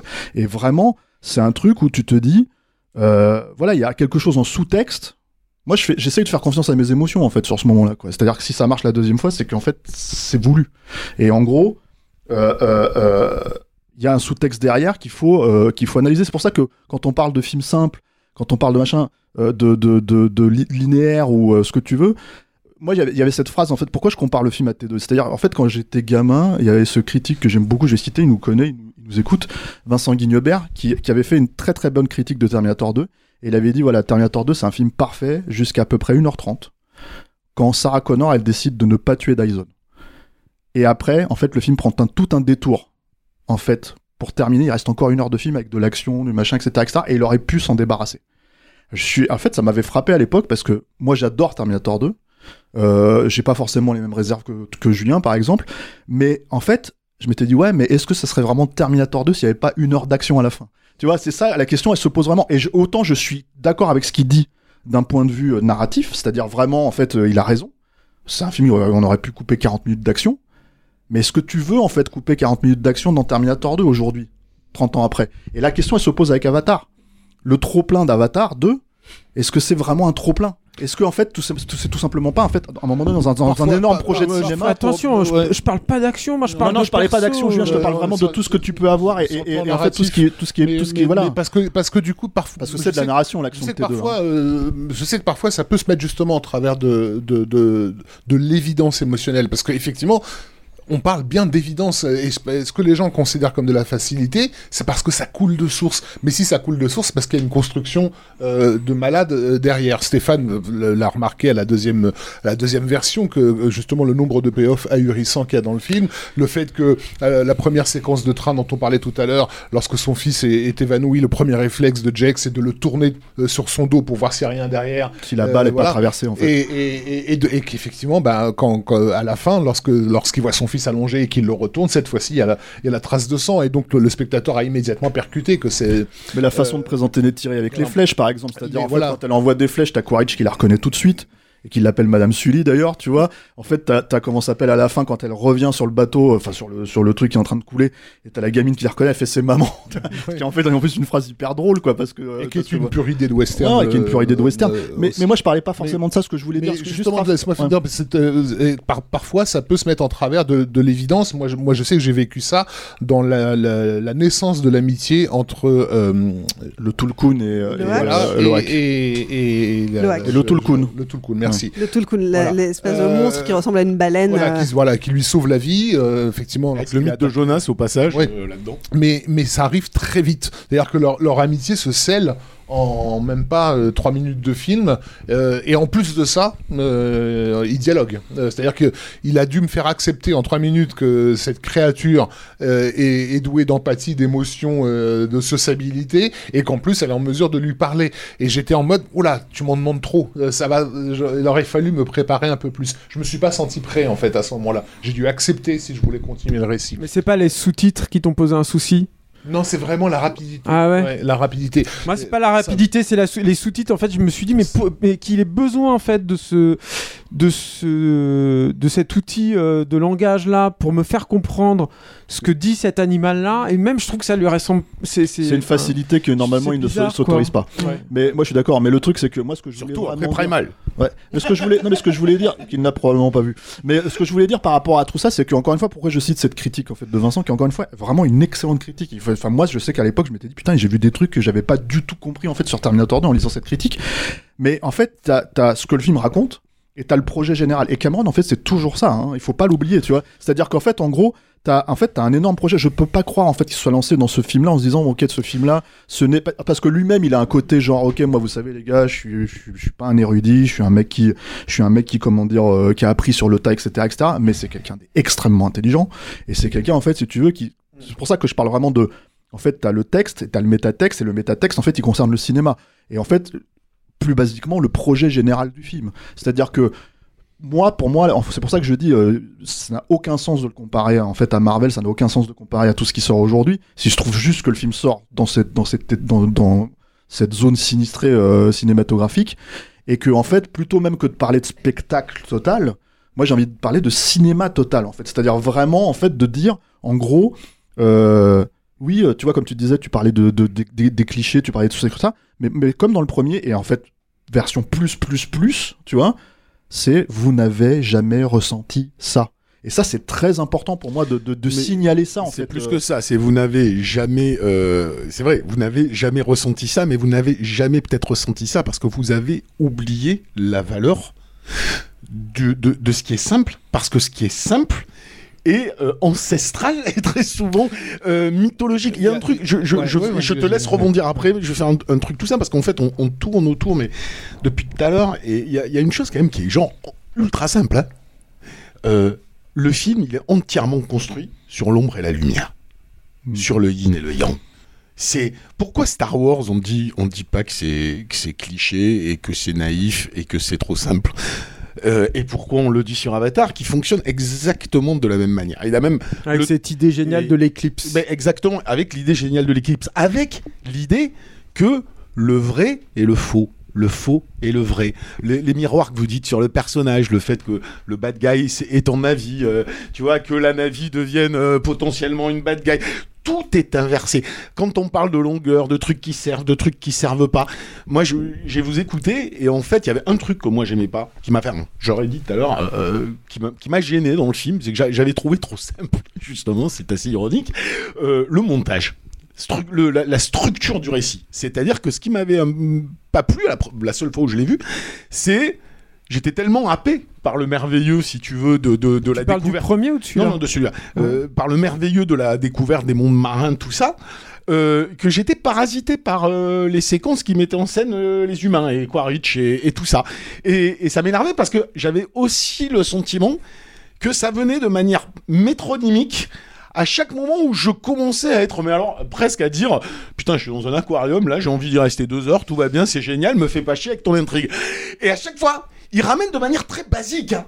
Et, en fait, quand vous parlez que je, me dis ce truc tout simple de, l'ombre et de la lumière, du yin et de yang, tout est ramené. D'ailleurs, je crois que dans le texte, tu parles sur la voie de l'eau qui a pas début ni de fin. Dans ce même propos, il te dit, il te parle d'ombre et de lumière très littéralement. Et en fait, même structurellement, c'est pensé comme ça.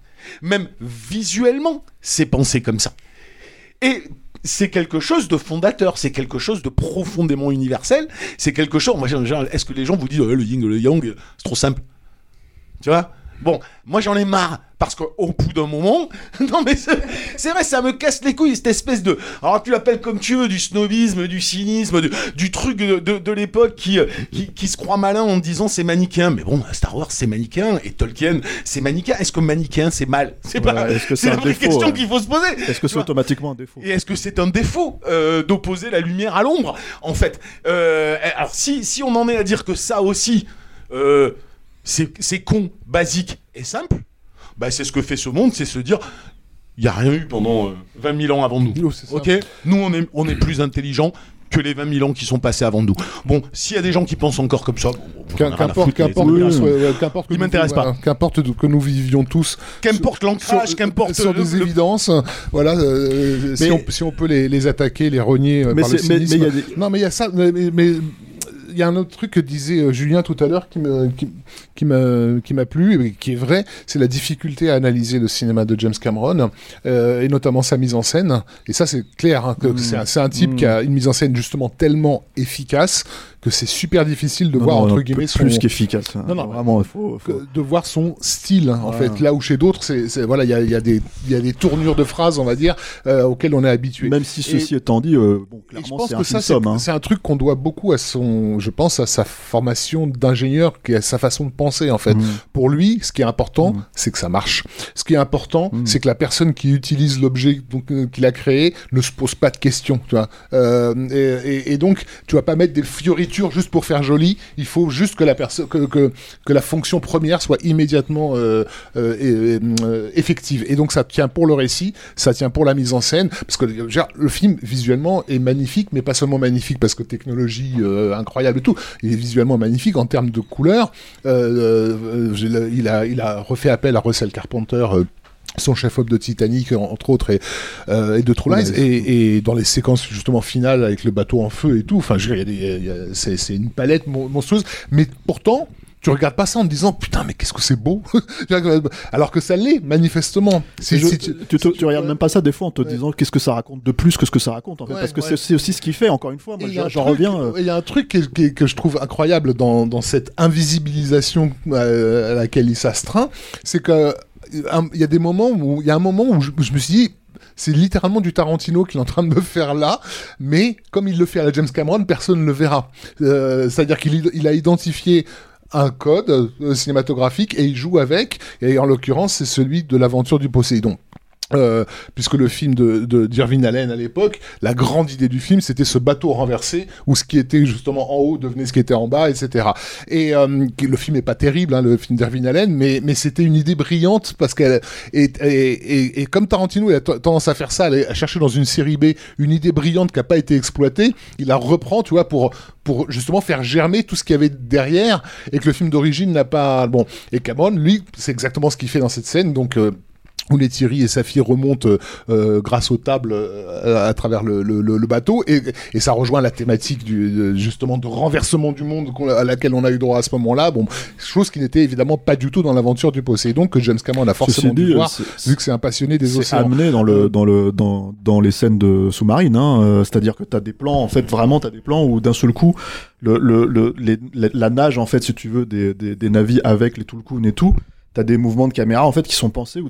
en fait t'es inversé, c'est-à-dire le vrai monde Mm. est sous-marin Et sous-marin, ouais. et au lieu d'être euh, euh, Ouais. au-dessus quoi, tu vois. Et alors que tout, enfin tout le, le- jusqu'ici Mm. à peu près du film, en fait, euh, en fait je pense pour moi c'est une idée de dire au spectateur si tu veux maintenant ça se passe là en dessous Ouais, quoi. Tu vois, mais il le vraiment, fait pas, de- encore une fois, il le fait jamais de façon ostentatoire. Non, non, mais Euh, jamais, bien il sûr. se fait jamais remarquer en fait. Qu'est-ce qui te fait marrer? J'essaye de parler depuis Euh, 5-10 pardon. minutes, c'est vachement dur. Euh, bah, je sais plus ce que je voulais dire en plus. Non, oui, oui, si, là-dessus, en fait, je pense que c'est pas tant pour le, peut-être pour le truc d'inverser, on peut peut-être euh, euh, Non, plaquer côté- cette côté, lecture-là, euh, mais euh, moi, je pense que c'est surtout un. Alors, moi, j'ai fait un peu de plongée, et c'est vraiment un truc que tu vis quand tu fais de la plongée avec des bouteilles, quoi. Et, euh, et, et euh, c'est- je voulais juste rebondir un petit peu là-dessus, c'est-à-dire que euh, quand euh, le, le peu que j'ai pu parler avec Cameron de, de Kiri, par exemple, euh, bah, c'est sa fille. C'est-à-dire que le, truc où elle, euh, où, elle, a, elle a le châle, elle se cache la tête et tout, ça, ça vient de sa gamine, en fait, qu'il a pas vu. Il, me dit, j'ai pas vu son visage pendant toute sa 14e année.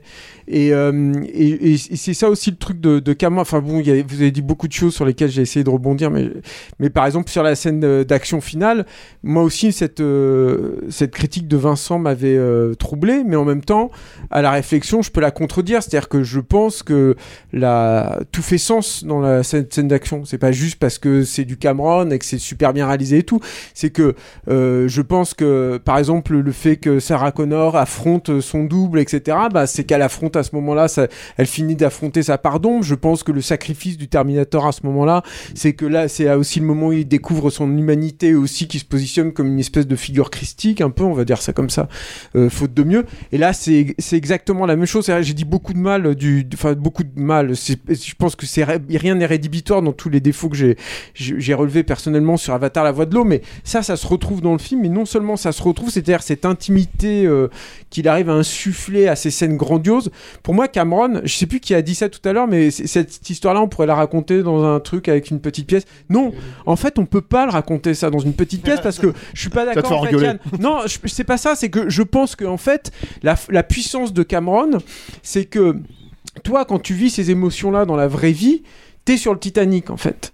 Je pense que quand t'es- tu, tu, tu, tu dis au revoir à quelqu'un que t'aimes à l'hôpital, c'est la scène elle est intimiste, mais c'est le Titanic qui coule en fait dans ta tête.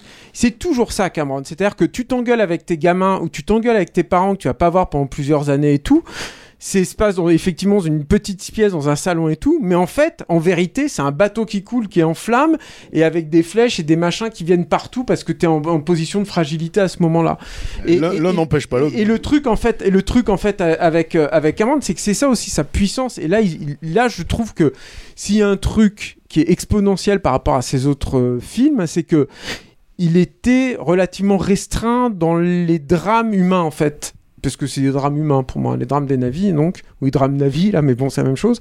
Et, euh, et, et en fait, là, euh, c'est hyper euh, euh, complexe, c'est-à-dire qu'il y en a plein qui se nouent, en fait. euh, et c'est là, en fait, où j'attends aussi la, réaction. Il y a beaucoup, beaucoup de personnages, je veux dire, beaucoup de- d'enjeux, beaucoup de, problématiques. Euh, et c'est là aussi j'attends la réaction des gens, c'est que j'ai aussi l'impression que y a, le film peut potentiellement toucher à l'universalité aussi là. C'est-à-dire que moi, je pleure pas du tout à la scène de Kiri, par exemple, mais par contre, je pleure à la scène de Loak. Qui- Quand il va chercher euh, Jack Sully. Et, et il me semble qu'il y a une. euh, Enfin voilà, j'ai l'impression qu'il il joue sur un- une grande quantité de registres. Je peux dire où j'ai pleuré. Toi, Raph. J'en Non, ai- mais c'est intéressant, non, mais parce justement, que j'en ai un peu honte euh, parce que c'est normalement un truc qui aurait dû me déplaire en fait, mais ça m'a pris par surprise. Donc il y a cette réplique que, sans- que la famille, enfin ce- la famille a un credo qui est euh, se stick together. Donc euh, en français ça doit les, Les- les- se se serre les coudes. Euh, qui revient plusieurs fois dans, dans, le film. Et, donc, à un moment où tu l'as oublié, euh, la toute petite gamine de 8 ans euh, se part pour aller sauver euh, sa mère. Et l'autre lui dit Mais où tu vas? Et elle lui sort la réplique, comme ça. Avec sa petite voix géniarde de, de, petit môme de 8 ans. Et je m'attendais tellement pas au machin qu'effectivement j'ai eu là pour le coup un gros déluge sur le, visage qui arrivait d'un coup parce que c'était tellement con, enfin con, euh, mais con au sens de simple, tu vois. Bah, euh, évidemment, cette gamine, elle entend ça toute la journée. Pour, tout d'un coup, ça fait sens pour elle. Euh, au moment crucial où tout le monde a oublié que c'est de ça dont il s'agit, elle, elle s'en souvient. Bon, Il marrant ce perso parce qu'il a à la fois c'est vraiment le ressort comique du film mais en même temps c'est celui qui est le plus premier degré enfin il y a un truc marrant j'ai pas tout analysé Et on, encore, en, mais- et on en revient à cette question de la simplicité, tu vois. De, de- tout d'un coup, à, à un moment crucial, bah, la simplicité de cette réplique, elle prend tout son sens. La simplicité de l'enfant aussi en tant que tel. Oui, oui, bien C'est-à-dire qu'elle croit absolument Totalement. à tout ce qu'on lui dit. Moi, j'ai une fille qui a, qui a deux ans et demi et qui et Touk m'a littéralement fait penser à elle parce que elle. euh, c'est clair. Tout ce qu'on lui, tout ce qu'on lui apprend, tout ce qu'elle entend de sa sœur, de sa grande sœur, de nous, etc. Elle essaye vraiment de l'incarner. Et comme elle est, comme elle est plus petite, elle est en retard.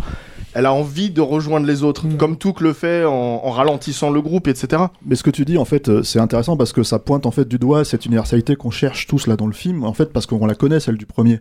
Mais là, le truc, c'est que le film vient de sortir. Nous, on enregistre, on est le 15, le film est sorti le 14. Il y en a aucun de nous qui l'a vu avec ses enfants. Bon, moi, j'ai pas d'enfants, mais. Si. Vous, euh, toi, tu l'as vu avec tes Je l'ai vu avec Ouais. Sacha, la grande. Avec Sacha, voilà. Et en fait, si tu veux, c'est là où ça va commencer, à mon avis, à vraiment à se, à se, à se, à se mettre en place. Et, et- et là, on va commencer à comprendre à quel point le film est universel. Parce que au, au cœur du film, il y a un truc tout simple, en fait. euh, la famille. Et le truc, en fait, c'est que cette idée spécifique en fait qu'il a eu qui fait on passe du premier Avatar en fait c'était l'histoire de deux personnes qui vont s'aimer si tu veux alors qu'ils sont pas censés euh, s'aimer à ce moment-là en fait et, lui qui va tomber amoureux d'un- autre monde en fait le film il passe 15 ans il y a à part, on, on a, on a dit que c'était très linéaire, mais il y a ce, vraiment ce petit quart d'heure en fait euh, au début qui est placé pour te, pour te rattraper tout ça. Euh, euh, bah, en fait, ça, je pense que en fait, quand tu vois ça avec tes gosses, à mon avis, c'est là où en fait on va voir le, le, le- le potentiel énorme du film. Et Bah, moi, je ouais. pense, je pense sincèrement, et c'est pas du tout. Rappelez-vous un- qui vous êtes, ça pourrait être le sous-titre de la voix de Ouais, et c'est pas du tout, un- c'est pas du tout euh, péjoratif ce que je vais dire, mais je pense sincèrement que les gosses, en fait, vont adoré le film, vraiment. Non, non, mais ah, moi je me souviens très bien que sur le premier, euh, Cameron il disait Moi, de toute façon, j'ai essayé de trouver une excuse pour faire des combats d'hélicoptères avec des dragons. Et c'est vrai qu'il y avait déjà ce truc. euh, qui est un peu mon, refrain mais de l'enfant de 7 ans quoi que moi aussi qui avait fait que je m'étais été beaucoup euh, très sensible en fait à ça. Mais là il y a, un truc c'est qu'il faut pas non plus oublier ce que c'est je pense la voix de l'eau pour euh, Cameron. C'est que c'est un, film c'est un projet pour lui où il essaye de trouver des solutions. C'est à dire que c'est un mec je, je pense que Cameron est un, un- un- un écho anxieux, comme on dit aujourd'hui. Moi, j'estime qu'il y a de quoi l'être. On est au bord de l'extinction, je le pense vraiment, sincèrement. Euh, tant pis pour les climato-sceptiques ou tous les trucs et tout. Je pense qu'on est dans la merde. Et, je pense qu'il y a de quoi euh, être là-dedans. Et lui, en fait, Cameron, c'est un mec qui essaye de trouver des solutions. Il avait essayé de trouver des solutions pour, euh, le, solaire, notamment dans sa maison en, Californie, etc. Et c'est un truc qu'il a essayé. Il a arrêté de bosser un moment parce qu'il a, monté des fermes de légumineuses riches en protéines, par exemple, au Canada. C'est le plus gros, sa ferme Nouvelle-Zélande, le plus gros producteur de chouquel de, de Nouvelle-Zélande. Alors, je sais pas trop ce que ça veut dire en Nouvelle-Zélande. Bon, n'empêche, c'est intéressant parce qu'il est déjà dans un truc concret. Et je pense qu'il faut pas mésestimer ça. Il faut pas. C'est-à-dire que de la même façon qu'il essaye de, de redonner du sens au cinéma aux jeunes spectateurs, il essaye aussi de les impliquer dans le truc. Et moi, effectivement. Même même s'il dit que c'est vraiment une aventure avant d'être un film euh, Oui, oui, message. non, mais bien sûr, mais je pense que le gamin qui va voir ça, moi j'ai effectivement très Ah hâte oui. de le voir avec mes enfants. J'ai pas pu m'empêcher de penser à eux, mais tout le temps, quoi. Et je me suis dit, mais ils vont être. Je, je pense, hein, je peux me planter, mais ça va leur retourner la tête, quoi. Mais vraiment, je Yannick, pense. il s'est fait engueuler par son fils parce qu'il est parti le voir sans Moi lui. aussi, je me suis fait engueuler. mais, mais- mais grave. Il y, a- il y a quelque chose d'intéressant par rapport au public aussi, parce que bah, quand le 1 est sorti, toi t'étais déjà papa ou pas encore? Non, pas encore. Je pense qu'il y a toute une. et toi non plus Si, si, moi j'étais déjà. Non, non, je pense non, qu'il y a. non. il y a- Non. si, il est sorti quand? Non, non, non, 2009. Ouais, il est sorti un an plus Moi, tard. je l'ai Il est, il sorti un an plus tard. Je l'ai éjecté un an plus tard. euh. Non, mais je pense qu'il y a- il y, a aussi, euh, faut pas négliger ça, du côté du public, où toute une partie euh, des, des personnes qui l'ont vu, euh, enfin qui ont vu le, le numéro 1 à leur sortie, étaient des jeunes adultes, peut-être en couple, peut-être venaient de tomber amoureux aussi de quelqu'un, et euh, 13 ans plus tard ont des enfants comme Jack Sully. euh. Alors après, le, le truc, c'est que le premier Avatar, ça a été un tel carton que tout le monde l'a vu. Et en fait, en vrai, euh, Oui. si tu veux, ce que je veux, non, mais ce que je veux dire par là, c'est que oui, très forcément, il y, a- y a ça. Mais il y a aussi, je pense très clairement, en fait, euh, des gamins pour qui, euh, qui, qui n'ont, qui n'ont pas les réseaux sociaux, qui n'ont pas de, tout, etc., etc., pour qui c'est leur Star Wars, en fait, tout connement. Hein. Tu vois, et en fait, et le truc, si tu veux, c'est que nous, notre Star Wars, c'est Star Wars, tu vois, et à eux, c'est leur Star Wars, tu vois. Donc le truc, c'est qu'ils vont voir ça, et puis en fait, ils vont, ils vont, ils avaient 10 ans, maintenant ils en ont 25, et en fait, ils vont voir le film, quoi. Tu vois, mais je pense, hein, il y a, qu'il y a- qu'il y a- il y a- en fait, c'est, le spectre est hyper large. Tu fais, bah, en fait, c'est c'est une anomalie, hein, ce succès. C'était une anomalie absolue, quoi. C'est-à-dire, tout à l'heure, t'as dit, euh, oui, ça a été rattrapé par Avengers. Non, c'est pas vrai. Non, alors, ça a été pendant. vrai. Et au bout de quelques, euh, au bout de deux ans, non. Non, mais c'est Non, même c'est- pas. de toute façon, les, chiffres sont faux. C'est en- c'est des questions de des questions de dollars De toute constants. façon, Avatar est repassé devant depuis sa Voilà, mais il, il a jamais perdu ce- ce- ce- cette place, euh, cette Même avant. En termes d'entrée, en termes d'entrée pure, hein, je parle pas d'argent. Il est deuxième en dollars constants, je crois. Titanic est troisième, un truc comme ça. Ouais. Le premier, c'est toujours autant. C'est n'importe toujours devant. autant, autant, autant n'importe le vent. Ouais. Mais en termes d'entrée pure, non, le- on oublie quoi. Ils ont, ils ont voulu faire croire que Star Wars l'avait battu aussi, etc. Mais euh, là, on joue sur euh, sur euh, sur la, euh, l'inflation et ce genre de conneries. Quoi. C'est la sortie en Chine. C'est pas la ressortie en septembre, Oui, c'est la la sortie, en en, Chine qui a permis euh, Avatar de repasser devant. Je peux dire euh, deux trucs qui ont rien à voir avec tout ce que vous venez de dire. Euh, Ça rapide. a à voir avec Avatar ou pas? Ouais, Bon, évidemment. non, mais il y a un truc qui est, qui est juste, je, là vraiment, c'est juste euh, du, du, du petit référentiel, mais euh, euh, Subnautica. Euh, Subnautica, euh, jeu vidéo indé. Euh, qui mais j'avais l'impression d'y être. Donc moi si tu veux euh, déjà j'ai plongé dans Subnautica. Non je dis pourquoi je dis ça? Je dis ça parce que euh, le seul truc qui m'avait un peu un chouille agacé, enfin pas agacé, un peu déçu, c'est que sur le premier Avatar, c'était que, alors, évidemment, je n'étais pas déçu par le film, par tout ce qui m'a emporté émotionnellement, mais visuellement, au-delà de la qualité technique, la direction artistique, le choix de la gueule de la planète Pandora, si tu veux, j'étais déçu parce que je m'attendais à un imaginaire James Cameron et c'était extrêmement référentiel de tout un pan du manga et du jeu vidéo. Qui est pas trop trop chose. Hein, autre, autre chose. Mais j'entends par là euh, les, les, les, îles flottantes, les forêts, les trucs. T'as même la façon dont euh, ils filmaient les gens marcher sur des. Enfin, tous ceux que les montagnes dans Sonic, en fait, tu les as tout de suite. Non, mais je veux dire tous les gens qui avaient vu les, les, premières cinématiques de World of Warcraft, qui avaient bouffé les Final Fantasy pendant toute leur jeunesse, ils savent très bien que l'influence était euh, était énorme. Et j'ai pas pu m'empêcher de penser à Subnautica en regardant le truc. Non pas qu'il est forcément pompé sur Subnautica, parce que Subnautica, tu pourrais dire, c'est c'est pompé sur tout le cinéma de James Cameron.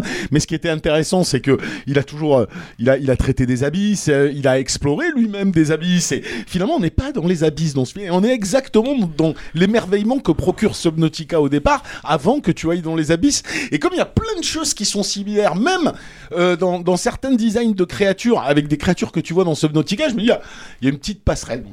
Juste ce petite chose que je voulais dire puis, puis bon c'est qui, est toute puis c'est un petit jeu mais moi j'ai surkiffé. Et euh, de, deuxième truc aussi ne sous-estimons pas euh, peut-être peut-être je pense euh, l'influence de George Miller non pas de Fury Road, mais du plus grand chef-d'œuvre de l'animation pour moi, qui est Happy Feet 2, qui déjà parle de conditions humaines, qui déjà parle d'écologie, qui déjà parle de sauver le monde, qui déjà parle de famille et de relations père-fils, et qui m'avait fait encore plus pleurer que Avatar 2 émotionnellement Ouais. et, je, et je pense que je pense qu'il y a une vraie partie de ce film là peut-être même inconsciemment hein, mais qui se qui s'est reprojeté dans cet Avatar à travers les thèmes et euh, Ce scénario. intéressant de savoir ce qu'il en pense, Cameron. Parce Oui, qu'on je sait ce qu'il pense. pense de, de Mad Max Fury Road, mais je serais très curieux Ouais, de savoir parce ce qu'il a vu, c'est sûr et certain. Et oui, il y a une vraie connexion entre les deux films. Je serais très curieux. Et il y a un truc aussi avec Miller, c'est qu'il y a un autre. Tu parlais de la- du changement de Cameron par rapport à ce qu'il faisait auparavant. Est-ce que j'ai le temps encore de parler de ça? Je vous- Tu as le temps. Mais, euh, mais de, de ce qu'il faisait ça, il y a un truc que je voyais poindre en fait dans Avatar et qui est aussi en train de s'assumer avec le deuxième, qui est l'intrusion du fantastique à l'intérieur de la science-fiction. C'est-à-dire que Cameron, ça a toujours été quelqu'un qui a fait de la SF. Euh, de la hard- c'est-à-dire tout est justifié. Tout, tout le temps. Il n'y a pas de place au fantastique, il n'y a pas de place au merveilleux. Et dans l'Avatar, il y avait ça. Ouais. Ça commençait. C'est-à-dire que la notion des Iwa qui tout à coup est une espèce de truc qui mobilise tous les animaux, alors c'est vaguement justifié par Sigourney Weaver à un moment, mais c'est quand même un peu flou. Et il y avait déjà un petit truc où il disait il y a un truc qui me dépasse. Mais qui est en lien avec la nature et qui est en train de, qui est en Mais train c'est de le ça. mystique qui a été popularisé par la vision de la Terre Mana euh, dans euh, mille voilà. jeux japonais. L'image- de. Mais, mais je pense que ça venait moi. sur le Thanator. Voilà, et bah, je lui avais parlé moi de, Nono- de Mononoke par Oui, exemple, et du côté, je lui dis mais c'est vraiment un film. euh, Il y a un côté animiste aussi Ouais, dans le film et tout. Et il m'avait dit non mais je l'ai pas copié, il l'avait mal pris, j'étais dégoûté. Non, mais en fait- j'avais peu de temps. Il m'avait dit mais le plan de, de Neytiri qui est sur le, le, le Thanator, j'avoue, je l'ai repris de, de la de la princesse San qui court sur son Ouais. loup quoi. C'est évident. C'est vrai Et- ce que tu dis. Il y a une approche Merci, mystique, Alain. notamment avec le personnage de Kiri, qui, Ah bah voilà, euh, c'est qui ce littéralement dire. est Krishna en fait. C'est-à-dire qu'elle est. euh, Ouais, c'est elle- l'Immaculée Conception aussi. hein, Oui, c'est un, oui, mé- oui, c'est un oui. mélange. Mais Krishna, c'est pareil, c'est-à-dire Oui, que oui, Krishna, euh, c'est euh, c'est ce que j'allais c'est dire. l'enfant qui naît d'un- cheveu de Vishnu, qui est une Ouais. incarnation de Vishnu, donc Ewa, Mhm. et, euh, et donc qui est, qui, est, qui est pas, qui vit pas avec ses parents, qui est récupéré par un couple qui est adopté comme, euh, comme Kiri. Et en fait, moi, ce qui m'intéresse là-dedans aussi, c'est que ce que tu dis est vrai, mais Cameron, il l'aborde quand même malgré tout d'un point de vue scientifique. Dans le premier, avec avec avec euh, comment Avec s'appelle Sigourney Weaver, avec, euh, Grace Grace. Augustine, ouais. Et notamment qu'en fait, littéralement, Ewa, c'est Skynet. C'est-à-dire que tu as le. Oui, c'est Internet tu, c'est. tu- tu as, tu as cette, c'est un ce- ce réseau, ouais, connecté, réseau. euh, il te l'explique comme ça en fait l'existence d'Aiwa. Et euh, enfin voilà. En fait, il il le justifie comme ça pour les Mais- gens mais qui là- justement n'ont pas une approche euh, comment Oui, dire, oui, oui. euh, mystique. Et, pour, et- et en fait, je pense que c'est même, je pense qu'il le fait lui. Enfin, il le fait Bah, peut-être pour lui. mystique, mais Grace il le fait Augustine, pour, euh, euh, je suis désolé. Hein, Bah, bien entre, sûr, hein. entre Grace et Saint-Augustin, oui, on est un Non, peu non, dans le et, et- oui, Bah, et c'est bien justement sûr. un truc qu'il est en train de pousser. Que Exactement. je pense que Kiri, et c'est là aussi où je pense que c'est un personnage qui m'a énormément touché, c'est la vraie nouveauté dans la continuité de Cameron dans le film. Ça fait partie de ça. C'est comme la scène de l'apnée. C'est un truc, moi, je, l'ai, je ne trouve pas d'équivalent en fait dans son cinéma auparavant. Je trouve que déjà la conception même du personnage, à la fois technologique, parce qu'on n'a pas parlé du jeu de Sigourney Weaver, tout le Ah ouais, monde devrait ouf, parler du jeu de Sigourney Weaver. qui est parce qu'elle complètement ouf. Mais parce que c'est une évidence en fait encore Elle une est juste incroyable. Elle est incroyable. Et, et je trouve que ce personnage-là, et même l'existence même de ce personnage-là à l'intérieur du cinéma de Cameron, si pour moi il y a une promesse dans les suites, évidemment que j'attends Quaritch, évidemment que j'attends qu'il me rattrape Spider de ce c'est que j'ai ressenti. C'est évident que ce Mais elle, est amené à Vraiment, je me dis, mais d'ailleurs, où, la est- scène où est-ce avec- qu'il va, qu'est-ce qu'il va en La faire scène en avec fait, les tentacules Qu'est-ce qu'il va en blanches. faire Euh, La scène avec c'est les tentacules blanches. ce qu'Alain a dit. Hein.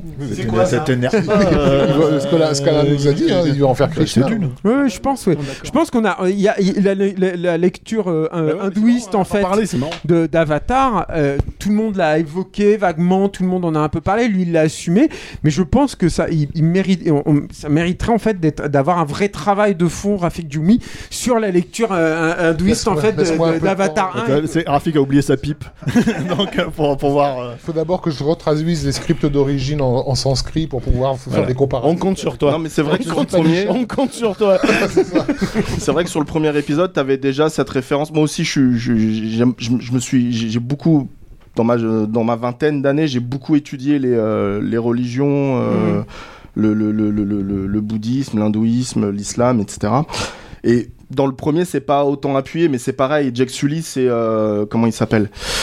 C'est Rama si je dis pas de bêtises, c'est-à-dire que c'est le celui, c'est le dieu roi qui vient des étoiles. Hmm. Donc littéralement, Jack Sully il vient des étoiles, il devient euh, Toruk Makto, donc le roi. Enfin, Il- mais c'est pas des choses très appuyées.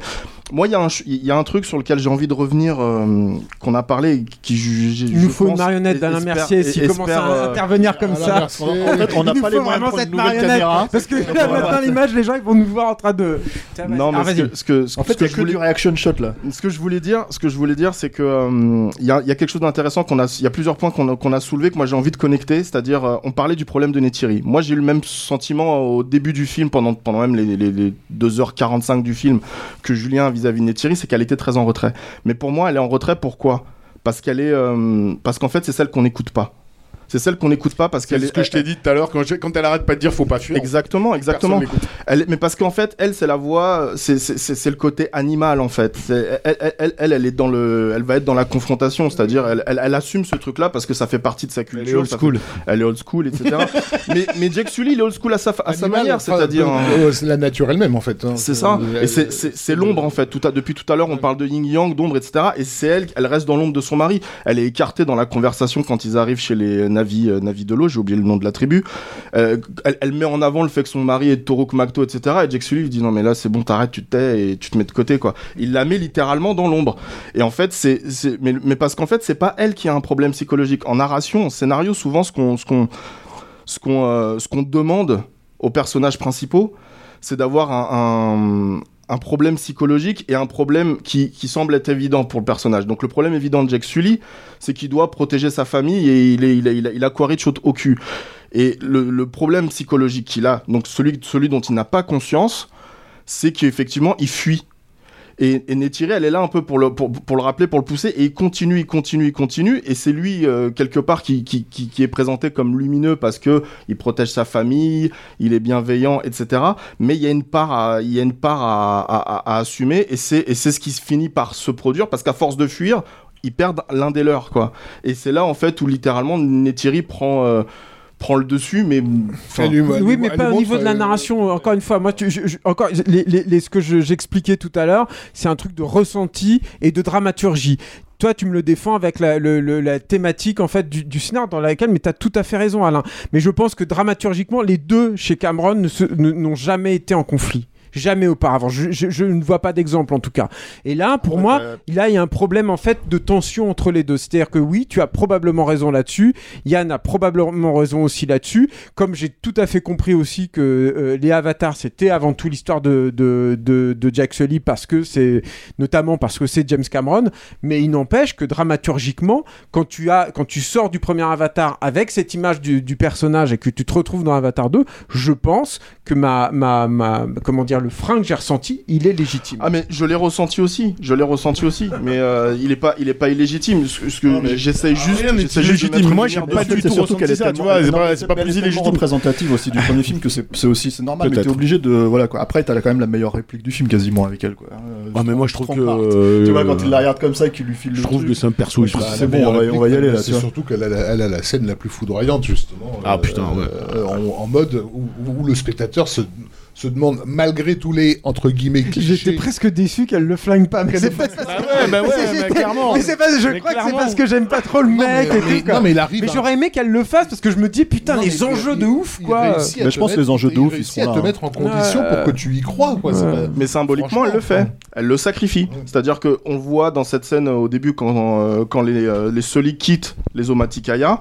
Quand Jack euh, euh, rompt son serment d'être le, le- le chef, on le sacrifie, on lui, met, on, lui- on lui fait, on lui fait une écorchure sur la, sur la poitrine, et c'est ce qu'elle fait, elle, en fait. Elle, elle sacrifie le fils, c'est-à-dire qu'elle coupe le lien entre Quaritch et. euh, Spider. Et, et Spider. Il y a, il y a- y a- Elle le fait pas consciemment, elle le fait pas consciemment. Ça, je suis pas Mais sûr ce que je veux dire, c'est que derrière, ça, ça, ça suit, Attends, quoi. attends, ça serait. Ça a l'air pas mal comme film quand même, non? C'est fait, à la merci, à la merci, il va aussi une fois par an, mais il va le voir que 5 fois. Je suis allé le voir deux fois la même journée. Ouais, C'est voilà. vrai Ouais, ouais, je l'ai C'était vu. prévu Euh, ouais, en fait. euh, Il, a, il a- il a déjà pris deux, deux autres places. Hein. je- je- non, Non, non, mais c'est un autre truc qu'on n'a pas dit, qu'il faut peut-être aussi insister euh, là-dessus, c'est que le film dure 3h... 12. 12 3h12. Moi, Comme moi, Titanic. mon, mon copain Max, il a fait le truc, il m'a dit, j'ai eu l'impression que ça durait un peu moins de 2 heures en sortant du truc.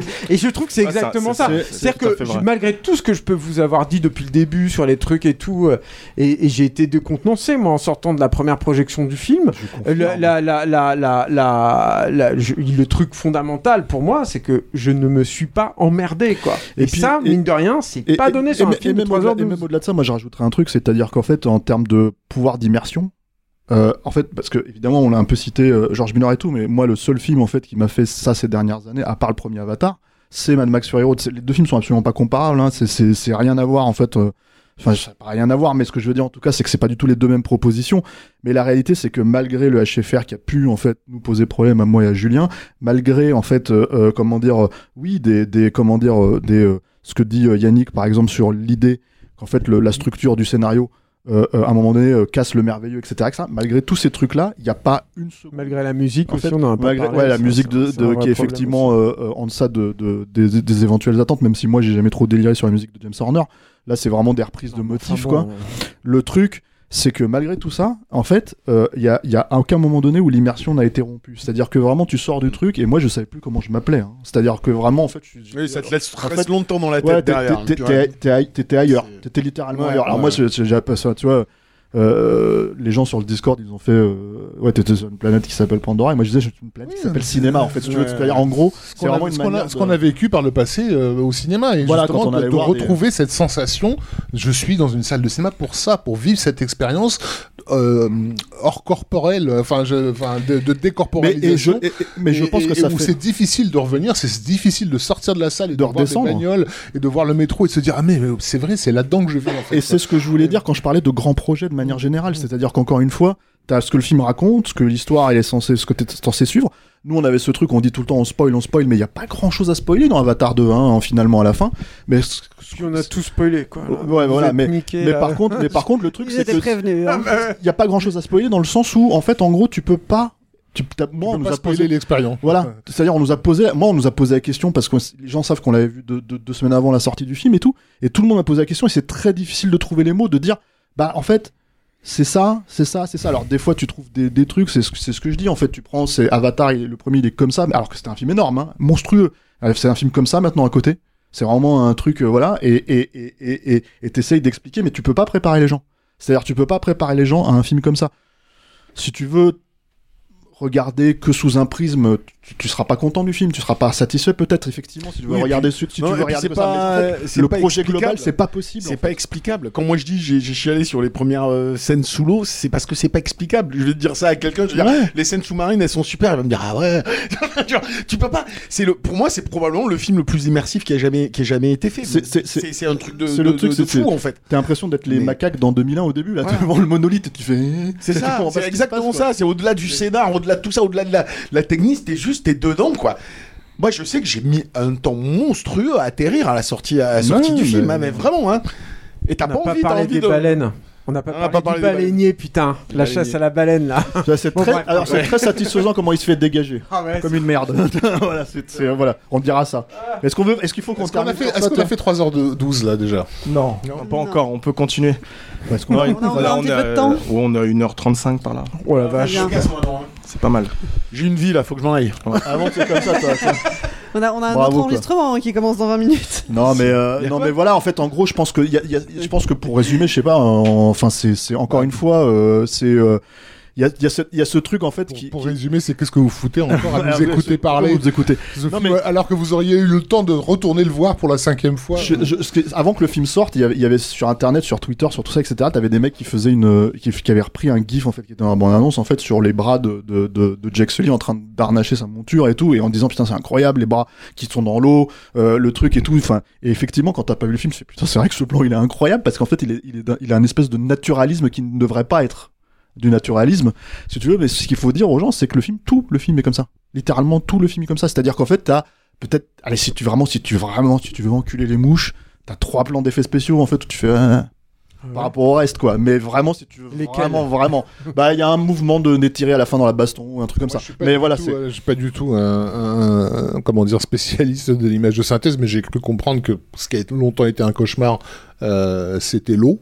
Euh, et, et là, désolé, mais on est on est Non, effectivement trois heures à, dire, ouais. à sortir, rentrer, sortir, rentrer dans le de l'eau, être en dessous, sentir la lumière du soleil qui est selon la, la, la profondeur. Et bon, sans parler de la performance capture sur les sur les scènes sous-marines où justement ils ont dû lutter Non, mais il y, a- il y a un truc tout bête, vous voyez, c'est marrant, vous, aucun de vous, vous deux ne l'a cité en fait, c'est qu'il te mêle un humain au navire en permanence. Tout le temps. Ce qui est une contradiction permanente, fondamentale avec la, la façon de tourner ce film-là. Et personne, aucun, aucun d'entre vous ne s'est posé cette question-là, alors qu'elle est fondamentale en fait. Je pense que ça a été un vrai enfer ça à faire. Et, euh, oui, oui, non, mais ça c'est. Je pense qu'il il y a un truc où il te vend complètement. Moi, je pense, hein, qui te. Il y a un moment, moi, dans le film qui arrive hyper tôt, où là, je me suis plus du tout posé la question de est-ce que je vois, est-ce que ce que je vois est vrai ou pas. C'est euh, c'est au tout début quand Thierry a fait sa chanson. T'as un plan de profil sur elle éclairé par un feu. Et elle est en train de, de, faire son chant là en manipulant un, bras, un, un collier, ouais, des perles. Et, euh, et là, je sais que à partir de là, mon cerveau a lâché prise, quoi. En fait, Je me Ouais, exactement La, la première fois, la première fois, ça, en tout Deux cas, c'était le cas. La deuxième, j'ai un peu forcé, j'ai regardé un peu la flotte derrière, j'ai dit ah cette simu elle est moyenne, mais euh, bon, c'est. Non, il y a des- le- les mais, voilà, la, mais la sinon, bouche, tout ça, c'était un truc de fou en fait. Moi, pareil, c'est exactement quand j'ai vu ce plan, j'ai fait ah ouais, putain, tu te poses plus de questions en fait. Alors ça, ça participe de l'immersion, mais en vrai, euh, pas que je pense, tu vois. C'est-à-dire que tout, tout, tout converge. C'est vraiment, il y a, y, a, y, a, y a ce truc en fait de, euh, de à la fin, en, en vrai, si on a ressenti ça, si on a tous ressenti ça, alors qu'on a quand même, on a quand même quelques expériences de cinéma derrière nous, euh, si tu veux, euh, on est plus tout jeune. Hein. Donc le truc, c'est que si on a déjà vécu tous ces trucs-là, et qu'en fait ce mec arrive à faire ça, et donc prendre la barque est là et en fait la foutre là, bah, la question que tu te poses, c'est bah, qu'est-ce que vous allez en faire maintenant les autres, quoi? Parce que voilà, quoi. Et je pense que c'est la question, elle- elle- enfin, elle est totalement- non, non, mais elle est, Cameron. non, mais elle est totalement rhétorique la question parce que personne peut faire ça. C'est aussi ça le truc. Il faut savoir ça en fait, c'est qu'il y a personne qui peut faire ce que fait James Cam- Cameron tout bêtement quoi. Donc à partir de là, pff, bon, tu vois, est-ce que, est-ce que, est-ce que t'as envie de, euh, le scénario est trop facile, si, pff, tu vois, non, voilà, tu vois, c'est tout quoi. Non, non, mais c'est vrai. une vision, En il y a fait- une vision de l'humanité. C'est quand même.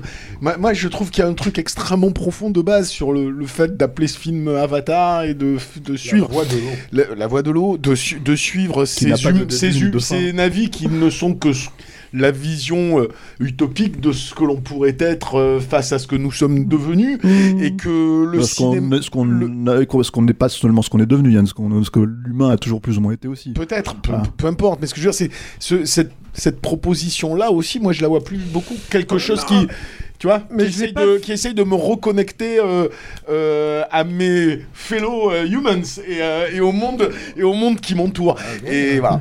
C'est fait- dans un monde qui divise, on a quelque chose qui unit. Donc euh, moi je moi je suis comme un gosse. Donc on pourra toujours me parler de Schtroumpf, de Pocahontas, je veux dire nique ta mère quoi. Moi le truc ça euh, ça m'y puis voilà. C'est surtout que je, je me suis posé la question, je me suis dit, mais quels sont les films où, qui ont réussi à me faire euh, percevoir euh, l'humain comme un étranger? J'ai, essayé, hein, euh, j'ai trouvé Bambi. si vous en trouvez d'autres. Non, mais c'est, bah, Bambi, moi, me fait ça. C'est-à-dire que quand tu vois le, le truc, un peu bête, mais c'est un peu de la triche parce qu'ils parlent, ils ont des comportements un peu humanoïdes, c'est pas tout à fait la même chose. Mais là, Ouais, euh, bon, c'est un truc navis dont, aussi, hein. dont on a, on a, dont ah, a- euh, euh, euh, un peu euh, happy fit. Voilà, tout à fait. Encore une fois, on y revient. Et c'est, c'est, c'est, c'est un truc dont a un peu parlé Stéphane et tout, mais ça, ce truc aussi de te dire, euh, en fait, de t'envoyer un miroir sur ce qu'on est en train de faire en, te, donnant cette euh, expérience extracorporelle, je sais pas comment dire quoi. C'est quand même très troublant. Moi, je sais que au début, j'ai vu arriver ces gros baleiniers là, les gros machins et tout. J'avais l'impression euh, d'être une baleine. qui va y arriver un, un des putains de japonais là qui, qui venait me prendre là pour faire des sushis. Non mais tu vois, je veux dire, il y a un truc. Pourquoi j'ai sorti ça Mais il y a un truc en fait. non mais il y a un truc comme ça. Il y a un truc où tu te dis. euh, j'ai rarement du coup je je- ce bateau là il est à la fois magnifique et tout j'adore les petits sous-marins et les trucs crabes et en même temps tu dis mais ils sont dégueulasses ces trucs là c'est horrible en fait ils sont Non, mais c'est surtout en plus qu'à à la fin, ils t'expliquent pourquoi ils font ça.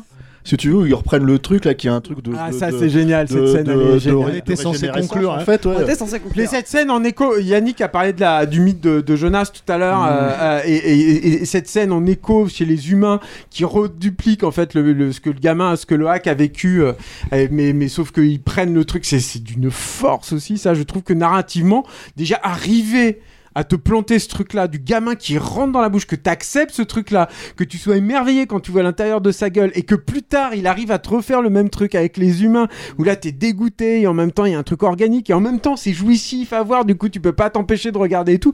Enfin, je sais pas, cette scène, euh, c'est tout ça, rien, voilà. Quand on vous, vous dit encore que c'est un peu simpliste comme scénar, voilà un exemple. tu vois, tu typique. parlais, tu- la simplicité dont on parlait, c'est que le truc, en fait, si tu veux, c'est que moi, il y a un détail, je sais pas si ça vous a fait ça, mais en fait, euh, euh, dans l'écriture, c'est que, et dans le design, c'est que les deux enfants, en fait, les deux garçons euh, principaux au début de, de, de, de Jake et Neytiri, c'est qu'il y en a un qui ressemble à Neytiri et l'autre qui ressemble plus à Jake. Et en fait, celui euh, euh, qui ressemble à Jake, c'est Loak, tu vois. C'est- Loak, c'est ça. hein, Oui, Loak. ouais. Euh, en fait, il- il- euh, Jake a du mal avec lui. Et ça, c'est un truc, si tu regardes un peu euh, les, les, les patterns en fait de, de père-fils, tu vois, etc., etc. Quand les quand les deux se ressemblent, en fait, le fait que t'as le père qui puisse rejeter son enfant parce qu'il lui ressemble et qu'en même temps il est pas exactement à la hauteur de ce qu'il voudrait être parce que lui-même se déteste, il y a un truc en fait, si tu veux, qui est là. Et en fait, le simple fait que L'histoire de ma vie. Non mais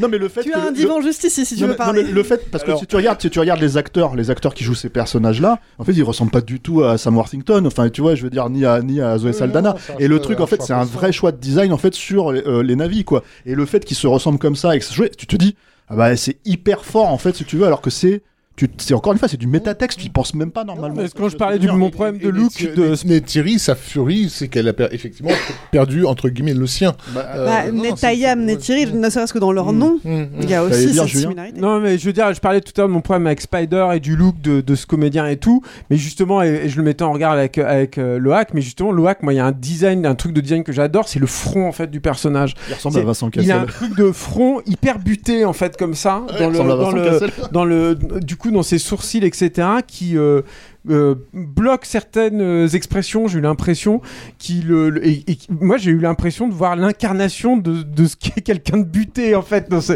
dans cette tête. C'est incroyable, quand même, d'avoir réussi à faire ça. quoi. Je J'ai pas arrêté de me dire, putain, mais c'est, il est fou, le design de ce perso, je l'adore. il mais, mais même le, enfin le, le, le la chef, figurine. le, le chef du Made clan, in China, euh, avec du pétrole dégueulasse. le chef du clan en fait euh, si tu veux des des euh, des, euh, des navis euh, comment dire euh, Des de la mer de l'eau là euh, en fait en gros il a il a une look de statue grecque euh, en fait si tu qui renvoie euh, à ça quoi tu vois. Enfin c'est quand même il y a tout un tas de trucs comme ça de choix qui sont faits qui sont évidents mais en fait en même temps qui te présentent les personnages en deux secondes en deux deux quoi ça ça fonctionne euh, tout fonctionne quoi ouais, il y, a- y a il y a un travail sur les traits qui reflète la bonhomie ou qui reflète des, des, des, des- ça se traduit, ça se traduit, c'est-à-dire c'est la- chaque personnalité est pensée à travers euh, à travers les expressions qui se sont construites progressivement sur sur sa peau, sur son. Moi, je pense à la même à la jeune gamine là, euh, celle qui joue la fille des, euh, de, de la nouvelle tribu là, qui est hyper pétillante, qui a un truc dans le regard, super, qui est, qui est- qui yeux. est- qui est- qui est incroyable en fait. Le personnage est peut-être pas un des plus importants, mais il est incroyable. En pas tant les yeux, c'est Et- ses pommettes très oui, hautes ça, c'est ça. ça. la mais rend. ça- et ça la rend. voilà, il y, a- il y il un truc positif qui se dégage immédiatement, qui est super bien foutu.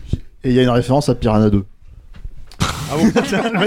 le cinéma total de James Cameron. Non, mais parce que t'as les poissons volants, mais si tu veux, c'est ils montent dessus, quoi. Mais moi, je me suis dit, ah, tiens, Piranha 2. Ouais, je sens. Ouais, enfin la- l'attaque à la blague. mitrailleuse à la fin sur les trucs volants, euh, euh, mais- c'est les Vikings dans Primal. Hein, je veux dire, c'est non, mais c'est le même délire. Il y a- dit même que c'est pas remis de, de sa vision de Primal. Bon, Non, je m'en suis pas bon, je crois qu'on va, Normal. on va Ouais. s'acheminer vers une conclusion doucement parce que. Non, mais la conclusion, on l'a faite, elle a duré 20 minutes. Non, je pense qu'on je, juste je au revoir. vais mettre un point final à cette émission. Donc Avatar, la voix de l'eau est en salle depuis ce mercredi 14 décembre. Si vous voulez le voir après tout ce qu'on a dit, eh bien n'hésitez pas, un courez-y. Je pense que là, on est quand même unanime. Bah, c'est le film de l'année. Voilà.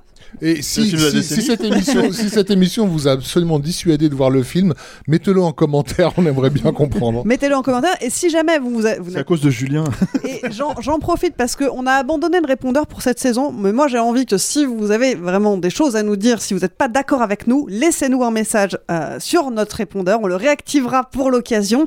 Euh, envoyez un message sonore à saltant pour le répondeur à gmail.com et on le passera parce que, évidemment, ça nous intéresse vraiment de savoir ce que vous, vous en avez pensé.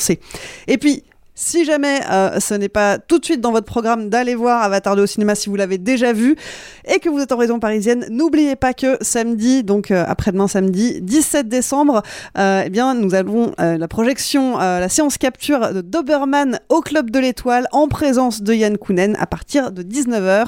Vous pouvez prendre vos places sur clubdelétoile.fr. Faut vraiment être le fils à personne pour péter dans une voiture. hein. Pour la- une des pour plus belles répliques de l'histoire pour du cinéma. dans une voiture. Ah oui, c'est ça.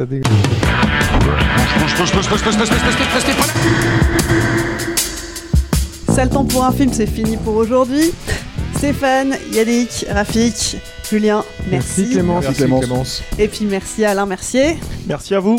Merci Krishna. Et puis merci à toutes les auditrices et les auditeurs qui nous soutiennent et qui êtes un peu plus nombreux à nous suivre, à nous écouter, à nous regarder toutes les semaines. Euh, si vous appréciez notre travail et que vous voulez nous donner un petit coup de pouce pour qu'on garde notre indépendance, rendez-vous sur tipeee.com ou sur kisskissbankbank.com, mot-clé Capture Mag. Euh, en nous soutenant, vous pourrez accéder à euh, des, Des avantages. à des avantages, merci Alain, à des avantages, euh, que ça soit un accès euh, en avance à certains de nos podcasts, ou des tarifs préférentiels à nos séances capture par exemple. Donc voilà, rendez-vous sur une de ces deux plateformes, tipeee.com ou kisskissbankbank.com. Un Doudou me pète euh, Alain Mercier bientôt aussi. Exactement. Et puis pour nous soutenir, alors, J'ai l'impression qu'on en a tellement parlé, Raphaël. Ça c'est pas mal, on l'a feuilleté tout à l'heure. On l'a- On l'a feuilleté avec Yannick, on se disait ça a l'air pas mal ce truc. Alors, si jamais, si jamais vous, vous êtes passé à côté, le MOOC euh, sera disponible à partir du 14-15 février. 15 février, il est déjà disponible euh, en précommande sur la Fnac, Amazon, euh, Cultura et voilà, on fait le, on fait le, le- le- le tour promo. Voilà, donc le MOOC des 10 ans de Capture Mag, le, euh, le bouquin, hein, Le c'est ça bouquin, ouais, comme dirait Arnaud. Le bouquin est, euh, est disponible en précommande. Et puis, euh, et puis, si vous voulez nous soutenir également, vous pouvez toujours euh, reposter nos, nos contenus, euh, repartager cette émission sur vos réseaux sociaux, parler de nous, mettez des étoiles sur les applis de podcast, ça nous aidera à nous faire connaître au plus grand monde. Et allez cliquer sur le, le site de euh, on nous a fait un joli site. Oui, et effectivement, le, le site pas. Moi je suis corporate, moi, monsieur. Non, ça n'a pas de début, ça n'a pas de fin. La, vo- la voix de Capture Mag. Le, le site, le site capturemag.fr euh, est en ligne désormais avec toutes les archives de tous les podcasts et de toutes les émissions de Capture. Euh, donc vous pouvez aller y jeter un petit coup d'œil. Cette fois-ci, je vous laisse. On se retrouve dans 15 jours pour le prochain épisode de Saltan qui traitera de l'actualité ciné de mi-décembre à mi-janvier. En attendant, bonne fête de fin d'année. Salut